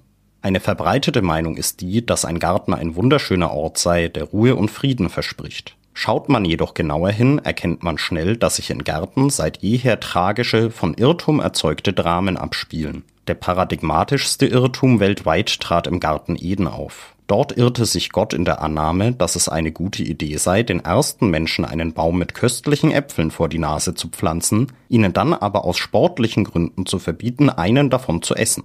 Weil er selbst jedoch Adam und Eva nun einmal als notorische Querdenker erschaffen hatte, die ständig out of the box dachten und sich deshalb nicht an irgendwelche ihnen sinnlos erscheinende Regeln halten konnten, war dies ein naiver Plan, der ja dann auch schnell scheiterte. Anstatt seine eigene Annahme als allwissender Gott aber kritisch zu reflektieren, war er stattdessen beleidigt und bestrafte die ganze Menschheit für seinen Irrtum mit ewiger Verdammnis zu einem Arbeitstag von mindestens acht Stunden und das meist ohne Homeoffice-Regelung. Um diesem Irrtum ein mahnendes Denkmal zu setzen, entschied sich Steve Jobs später als Logo seines Unternehmens einen abgebissenen Apfel zu wählen. Ein weiterer folgenreicher Irrtum, der viele Gärten bis heute betrifft, unterlief Zar Alexander I. Er beschloss dem Fürsten von Metternich anlässlich des Wiener Kongresses eine große Schale an Samen des kaukasischen Riesenbärenklau für dessen Garten zu schenken. Ein wahrhaft vergiftetes Geschenk, denn der Bärenklau ist bekanntermaßen überaus toxisch, wird über drei Meter hoch und breitet sich unaufhaltsam aus, wenn er erst einmal die Chance dazu bekommt. Mit den Mitteln der damaligen Zeit war die Pflanze nicht erfolgreich zu bekämpfen, so dass das Schloss des Fürsten bald in einem Meer von giftigem Bärenklau eingeschlossen war. Fun Fact wissen nicht viele, der Fürst von Metternich konnte sich noch mit knapper Not aus seinem Schloss retten, seine Tochter jedoch wurde dort gänzlich vom Bärenklau eingeschlossen. Weil ihr dort so ganz allein schnell furchtbar langweilig wurde, trank sie den ganzen Sektkeller des Fürsten leer, woraufhin sie in einen hundertjährigen Schlaf fiel, aus dem sie erst 1915 von einem übergriffigen Prinzen wachgeküsst wurde. Diese historische Begebenheit wurde später von den zwielichtigen Brüdern Grimm für ihr Werk Kinder- und Hausmärchen verfälscht, Stichwort dornige Chancen mit Rosen und als angebliches Märchen deklariert. Generell gibt es so viele aufregende Begebenheiten rund um das Thema Gärten und Irrtümer, dass in der Umgebung der Stadt Kevelaer findige Unternehmer auf die Idee kamen, einen sogenannten Irrgarten zu erschaffen, den sie zu einem Themenpark namens Irrland ausbauten. Dieser Freizeitpark am Niederrhein erfüllt dort heutzutage eine wichtige pädagogische Funktion für Familien, deren Kinder zu sehr von sich selbst und ihrer Meinung überzeugt sind. Die kleinen missratenen Charaktere werden dort fachgerecht mit ausgeklügelter schwarzer Pädagogik therapiert, indem man sie in ein kompliziertes Labyrinth aus Maispflanzen schickt, aus dem sie oft erst nach Stunden wieder herausfinden. Der Park musste aufwendig akustisch abgeschirmt werden, weil das Schreien und Weinen der umherirrenden Kinder die Anwohner des Parks traumatisierte. Die Betreiber des Irlands und das Ministerium für Kinder, Jugendliche und Familien in NRW versichern jedoch, dass diese Methode die betroffenen Kinder äußerst verlässlich von ihrem übertriebenen Vertrauen in vorgefasste Meinungen und Überzeugungen kuriert. Das war ein Debüttext von Simon äh, Ischebeck. Vielen Dank für Vielen die Dank, ja. Einsendung. Offenbar ein Hörer dieser Sendung, der, der gesagt hat, er, er probiert es jetzt auch mal. Ja, und das ist doch auch äh, schön, wenn Literatur das kann. Können Sie immer machen. Wenn Sie hier Internet, äh, ähm, E-Mail, Sie kennen sich da besser aus. Wir haben über den Garten der Pfade, die sich verzweigen, von Georg Ludwig Borgmann äh, geredet, äh, einen argentinischen Schriftsteller, der blind, erblindet ist äh, und deswegen Angst vor Spiegeln, nee, andersrum, äh, vor Spiegeln hatte, vor seinem eigenen Spiegelbild auch Angst hatte und vor Zwillingen, vor eineigen Zwillingen, das mochte der gar nicht haben, weil er dachte, seine Geschichten, die er sich ausgedacht hat, werden in Erfüllung gehen.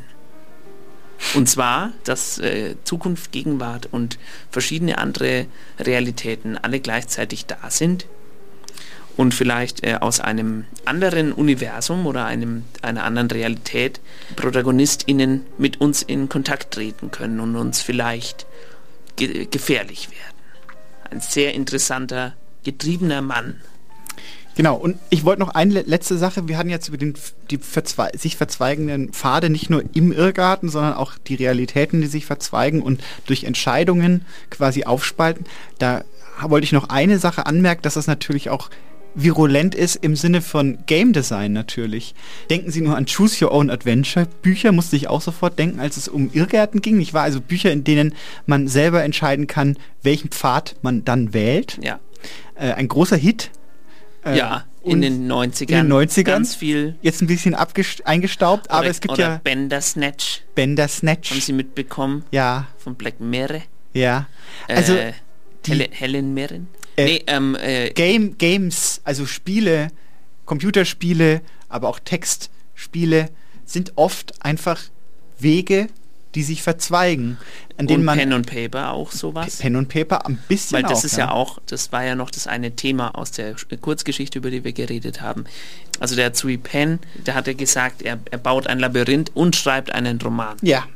Und am Schluss kommt halt raus, dass äh, das ein und dasselbe ist. Das Ja. heißt, ein Buch, das so geschrieben ist, dass die sich verirren. Ja. Es macht für sie oberflächlich keinen Sinn. Ja. Warum? Weil Choose Your Own Adventure. Ja, eben. Das eben, war nämlich, da alles weil drin. das sagt er nämlich, das Buch ist ja sinnlos, äh, der Protagonist ist gestorben und dann lebt er wieder. Warum? Er hat nicht sein eigenes Adventure gechoost. Das war wahrscheinlich sein Ich habe Problem. letztens, ich habe letztens eine Kurzgeschichte, die einen Choose Your Own Adventure hatte, gelesen. ja, Ich habe relativ schnell begriffen, dass das Ganze eigentlich ein bisschen eine Verballhornung dieses Genres war und eigentlich ins Nichts führt. Ja. Also sehr postmodern gedacht. Und habe dann angefangen, das von vorne bis hinten durchzulesen. Und das Aha. ist auch ein interessanter Effekt. Wenn Sie quasi die aufgewurstete, entlang ge- langgezogene Wurst einfach durchlesen, bei diesem Choose Your Own Adventure, dann wird es äh, spannend auch. Also beziehungsweise interessant. der unsichtbare Apfel von Robert Gwistek. Ja, das war Ist ja, ist ja auch sowas, was Ja. man von vorne und von hinten lesen Ah ja, muss oder ja. kann oder soll. Also man kann, genau, man kann ja auch von innen starten, im Ja, Labyrinth, genau. jetzt im Irrgarten wieder und nach außen laufen wollen zum Beispiel. Oder sagen, ich das Fußmonster interessiert mich am meisten, der Fußgeist. Der Vielleicht fang- Fußgeist Vielleicht will ich da vom, ja hin. vom verrückten Labyrinth. ja. Ähm, wir müssen ein bisschen... Was ist eigentlich, wenn wir da rausfallen? Wenn unsere Figur am Ende des Labyrinths steht Ja. und plötzlich ein Erdbeben kommt? Ja? Oder bei, äh, kennen Sie Cube? Den Film Kube? Kube? Wo Ah, die, ja. Ja, genau.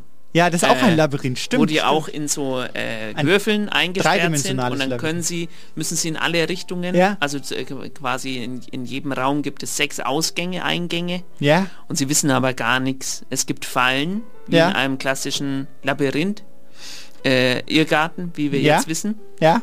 Äh, und am Schluss werden die auch so rausgeschoben wie beim verrückten Labyrinth. und- und, was ist dann? Äh, das Nichts eigentlich Nichts. so ein bisschen. Also das ist natürlich dann auch wieder die Draufsicht, nicht wahr? Wenn man es schafft, Ja. nach oben zu fliegen und auf das Labyrinth zu gucken, hat man natürlich plötzlich, ist man fast schon in einer göttlichen Position, in dem Sinne, dass man diese ganzen Rätsel, die man nur durch, da hatten wir vorhin, man sieht ja nur Wände und Gänge. Wenn man von oben drauf guckt, entsch, entsch, äh, entschlüsselt sich plötzlich das ganze System ein bisschen. Ja, oder umgekehrt.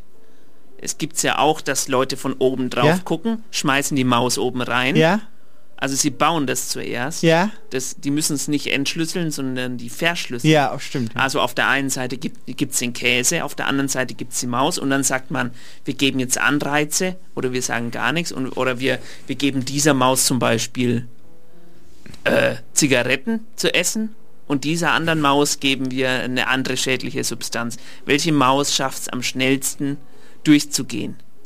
Sehr gut, Herr Eisenberg, wir müssen noch Texte hören. Tut mir leid, tut mir furchtbar leid. Wir, haben, Sie, haben Sie eine beliebte Reihenfolge von den ich, nächsten ich, drei ich Texten? würde jetzt gerne die drei äh, Heavy-Texte von Carsten Stephan abfeuern. Ich finde, die passen ein bisschen zu unserem Abschnitt äh, gerade. was heißt Heavy äh, Triggerwarnung oder Nein, nein, nein, nicht, nicht Triggerwarnung, eher so ein bisschen, jetzt muss man aber schon aufpassen, um mitzukommen bei dem Text. Also ich mache die Hintergrundmusik mal aus. Ja, das wäre gut.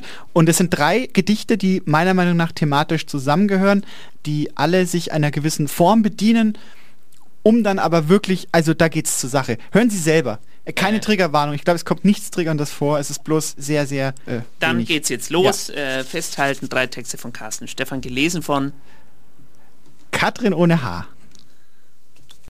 Ulipo-Erzählung Vor seiner Lucretia-Gaube, die Candidus-Kanaren zu erwarten, saß Konoid Freya und um ihn die Grünen des Krügels und rings auf hohem Balljungen die Dandys in schöner Krawelbeplankung.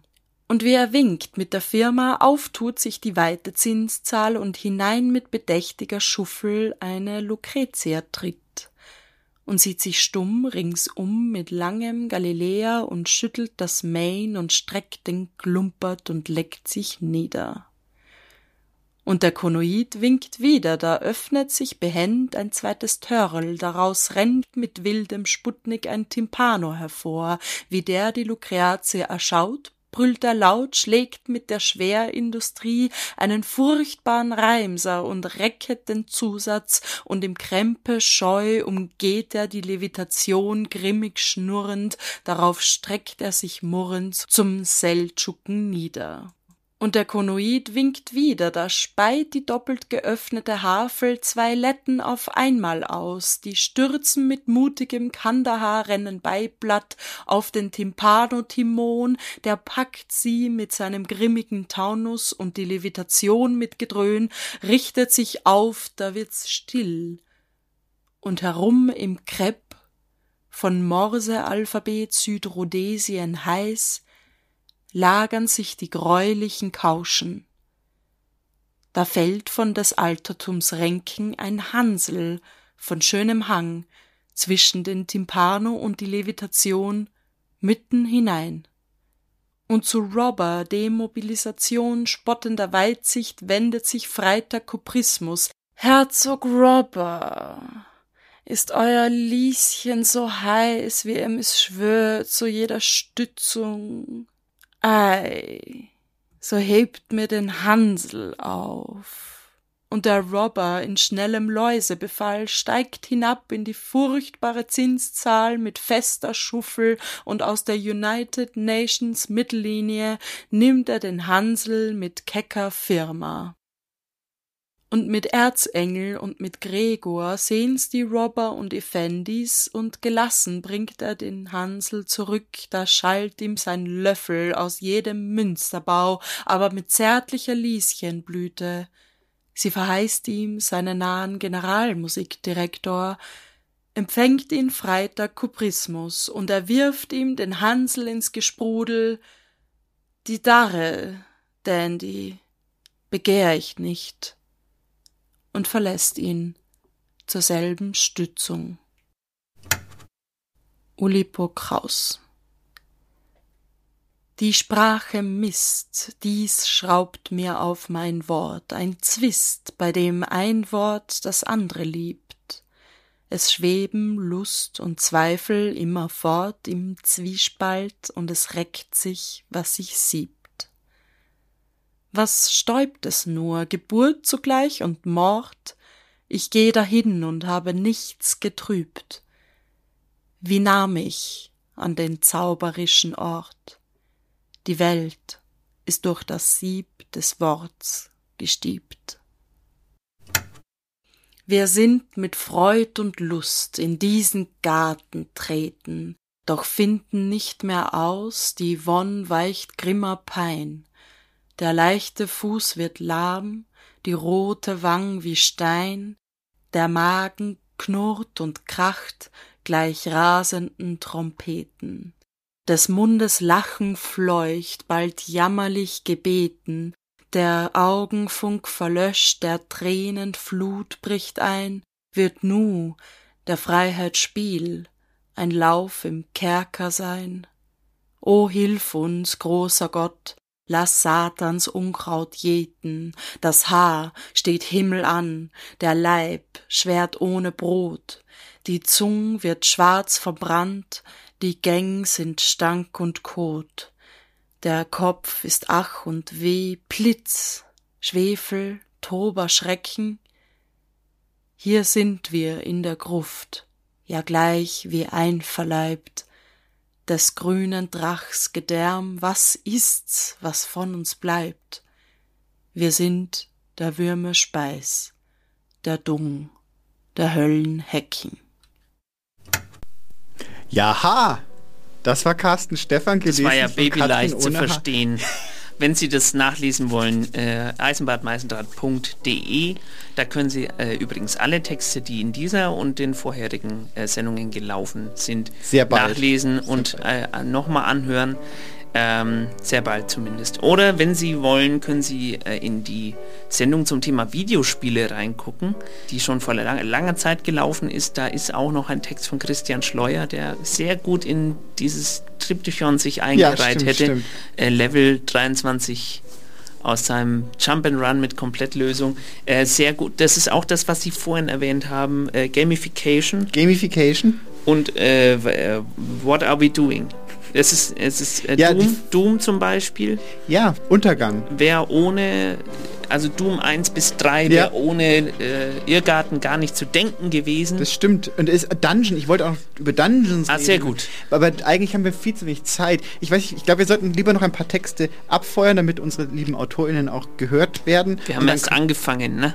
Frau Meisendraht. Mit was? Äh, Über dieses Thema. ja, das Thema reden. ist unerschöpflich. Es sind anderthalb Stunden jetzt fast, äh, fast schon zwei Stunden Ja. verstrichen und wir haben gerade an der Oberfläche ge- Aber das, das Schöne ist, und jetzt komme ich wieder zurück, es kommen jetzt nochmal zwei Texte, ähm, da handelt es wieder vom Zwischenmenschlichen. Ich finde es so schön, dass wir, dass wir in den Irrgärten uns verlieren können und auch über die tiefsten, like, äh, über, über, über, über, über ähm, Universen und Multiversen reden können, über, über äh, Gottes, äh, über Gott auch tatsächlich viel nachgedacht, die Folge schon wieder, über Vorsehung. Nur über aber- einen haben wir nicht geredet. Über wen? Äh, über den, ähm, also deswegen wollte ich Sie jetzt fragen, war Ja. Goethe ein Irrgarten? Ähm, Nee, Goethe war kein Irrgarten. Gut, dann können wir über was anderes, über den Ich wollte sagen, Minotaurus es reden. kommt wieder zurück, wenn Sie die Texte aufmerksam lesen. Ja. Auch der gerade übrigens, oder der erste zumindest von Ja. den geraden. Es geht tatsächlich oft um Liebe, es geht oft um hingezogen fühlen zu einem anderen Person. Hören wir doch mal ganz kurz noch rein zu Jörg Hilse, ja. sein Text. Oder hat ein neues Mikro, habe ich gehört. Hat sich ein neues Mikro angeschafft und Sie haben ihn angeleitet online. Ja, und er hat auch eine neue Stimme. Viel Spaß. Viel Spaß mit dem Text von Jörg Hilse. Ich hätte heute beinahe mein Skateboard zersägt, denn es ist mit von dir gemalten Bildern beklebt. Habe auf deine Freundschaft gehofft. Doch wie so oft war die Suche danach wie ein Irrgarten, ohne Sinn, weil ich so bin, wie ich bin. Kristallklar klingt es. Ja. Ähm, vielen Dank an Jörg Hilse Ja. und Anna Huser. Da haben wir jetzt einen kleinen Spaß uns erlaubt. Ähm, genau. Ähm, Zwischenmenschliches. Es geht immer wieder darum, findet man Aber sich. warum? Ich weiß nicht warum. Wissen Sie es? Ja, vielleicht, weil das ganze Leben ist ein Quiz und wir sind nur die KandidatInnen. Also man muss ja sich sein, also man, das ganze, das ganze Leben oder das, der Weg zu einer Person, sage ich mal, oder zu einem anderen Herz hin, Ja, kann sich ja manchmal wie ein, wie kein gerader Weg anfühlen. das stimmt. Wie eine aufgefaltete Wurst. wie eine aufgefaltete Wurst anfühlen. Und Sie haben ja auch schon gesagt, dass es diese Damen gibt. Damen sagt man ja nicht mehr. Und diese Herren, die hintereinander herrennen in den Irrgarten. Ja, Und vielleicht richtig. denkt man und so, so kichern. Ja? Und vielleicht denkt man sich, man findet sein Gegenstück Ja? in dem Garten. Richtig, so wie den Deswegen- Fußgeist. Hören wir doch gleich noch von, von Katrin ohne Haar. Eine unbekannte Menge an verpassten Zügen. Auch ein perfekter Text, der jetzt genau richtig passt. Perfekt. Ja. Äh, bitteschön. Ich solle schon gehen, hieß es. Obwohl es doch ohnehin längst zu spät war, solle ich jetzt gehen. Die Worte waren eindeutig, die Pläne gezählt, aber wer zählt denn heute noch richtig? Die Ampeln am Heimweg hatten blau geblinkt, die behandschuhten Hände zur Sitzblockade geladen. Worauf das hinausläuft, konnte niemand ahnen und niemanden wundern. Ich hatte nicht vor zu bleiben. Das Kaffeehaus vielleicht, das war im Bleiben geübt. Das hatte man der Polsterung der Bänke ablesen können und den klimpernden Münzen in der Sakkotasche des Kellners und der Holzvertäfelung und den Tischplatten aus Marmor sowieso. Den Marmeladesemmeln nicht. Auch nicht im Kaffee. Der Wein hat's schließlich ausgeplaudert, als es nicht mehr zu überlesen war. Deine Leidenschaften überschwemmen längst den Tisch und bestellen mit einem Nicken noch zwei Spritzer. Wir betrinken uns gegenseitig und die Stunden zerfließen wie Schankwein, wie ich. Selten glaubte ich, eine Sprache so gut zu verstehen, nur um später den Verstand, das Verstandene, erst recht links liegen zu lassen. Das Gesprochene zergeht in der Sonne, läuft mir über die Hand hinunter zum Ellenbogen. Zwischen uns reimen sich die Zeilen und die Quintolen tun, was sie halt tun. Die Zeiten flattern wie aufgescheucht umher, beeilen sich fortzukommen. Wir haben sie wohl erbost, als wir sie so wenig beachteten, als wir uns schneller als sie fortbewegten. Nun liegen sie da nieder, kratzen die Böden auf, auf denen wir wandeln und ziehen uns die Schuhe aus. Indes gieren wir danach nicht unterbrochen, nicht beendet zu werden, beschließen den letzten auch nicht zu nehmen und irgendwann zu gehen, mit über den Stadtasphalt strudelnden Socken, bald barfuß. Gemeine Einsamkeiten flimmern über die Scheibe, durch den Dunst, und ich klemme Streichholzer in meine Augenlider. Bei dem Gedanken, etwas nicht passieren zu sehen, beginne ich zu beben. Vor mir ziehen verschwommene Schlieren ins Land, ob du mich klarer siehst, kann ich nicht sagen, ich glaube, du siehst mich wieder neben Tisch oder so ähnlich. Ob du auch meine Konturen nachzeichnest, frage ich mich, und wie viel von mir du eigentlich greifen kannst, greifen willst. Die Versuche, dich zu fassen, der Glaube, kleine Teile zu erhaschen, aber wer kann sich da schon so sicher sein? Ich male dich mit schwarzer Tinte und denke, Atman wäre stolz.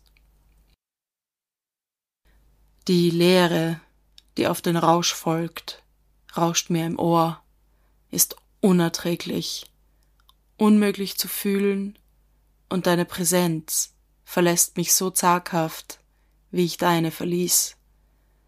Sie lässt Zug um Zug beleidigt aus dem Bahnhof trotten und sitzt immer noch in keinem Abteil.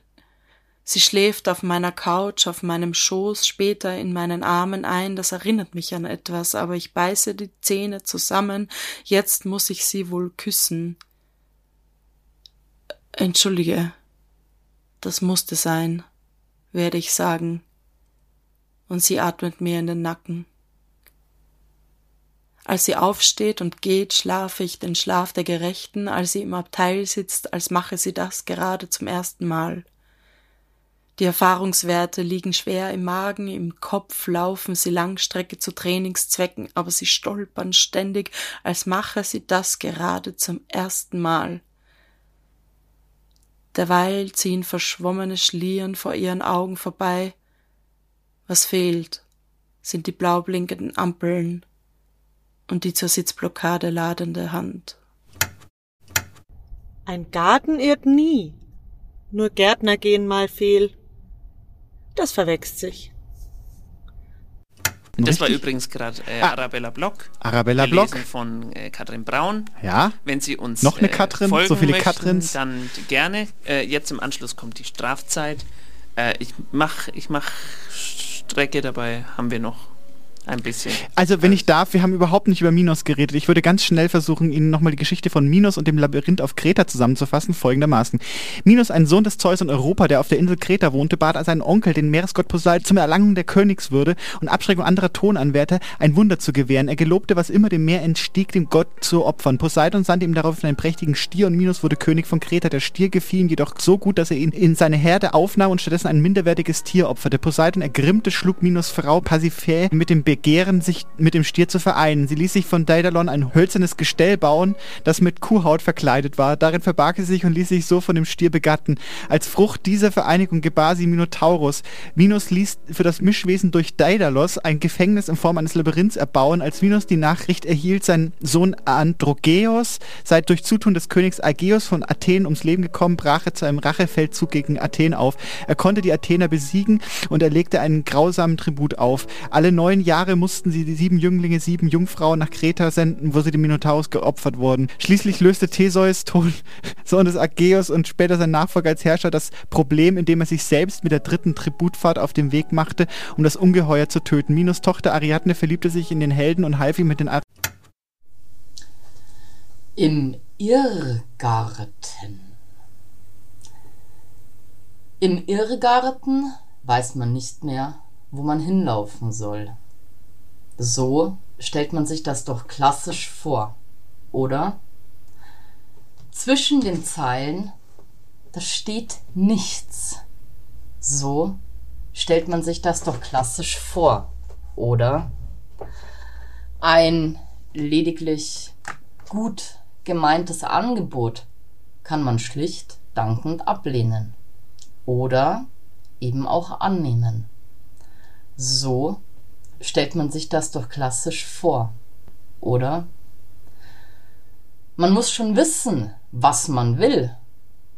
So stellt man sich das doch klassisch vor, oder? Gut gemeint, jedoch kann auch zu einem Irrgarten werden. Adverbiale Bestimmung der Art und Weise. Gut, aber bist wenn dann du selbst ganz alleine für dich. Im Nebel Teil 1 oder im Nebel der Orientierungslosigkeit. Einst, da schrieb er mir, er würde im Nebel tappen. Um 23 Uhr. Ich hatte mir keine Sorgen um ihn gemacht. Ich war mir sicher, er sorgte schon irgendwie für sich und würde bereits studieren. Klar, kam mir früh vor, aber ich glaubte ihm. So wie er auftauchte, verschwand er wieder. Und ich fand mich nun im Nebel. In einem diesigen Gemisch, in dem ich meine Hand nicht vor Augen sehen konnte. Einst schrieb er mir, er sei blind. Ich aber hatte seinen Blick stets als ruhig und geordnet empfunden. Ich habe die Sache gedreht, gewendet, gedanklich in jede mir auch nur erdenkbar mögliche Richtung durchgedacht. Einmal, da gab ich das Zeugnis seines jugendlichen Willens aus der Hand. Und daraufhin wurde es ganz, ganz schwarz um mich herum. Und ich fand mich nun ohne Augenlicht. Das klare und deutliche Sehen ist heutzutage mein Schwestersinn. Sammeln wir also Synonyme für eine Richtung, einen Weg, Ausweg oder auch lediglich eine Orientierung. Es ist das sich anlehnen an. Und das macht man nebeneinander, nicht über oder untereinander.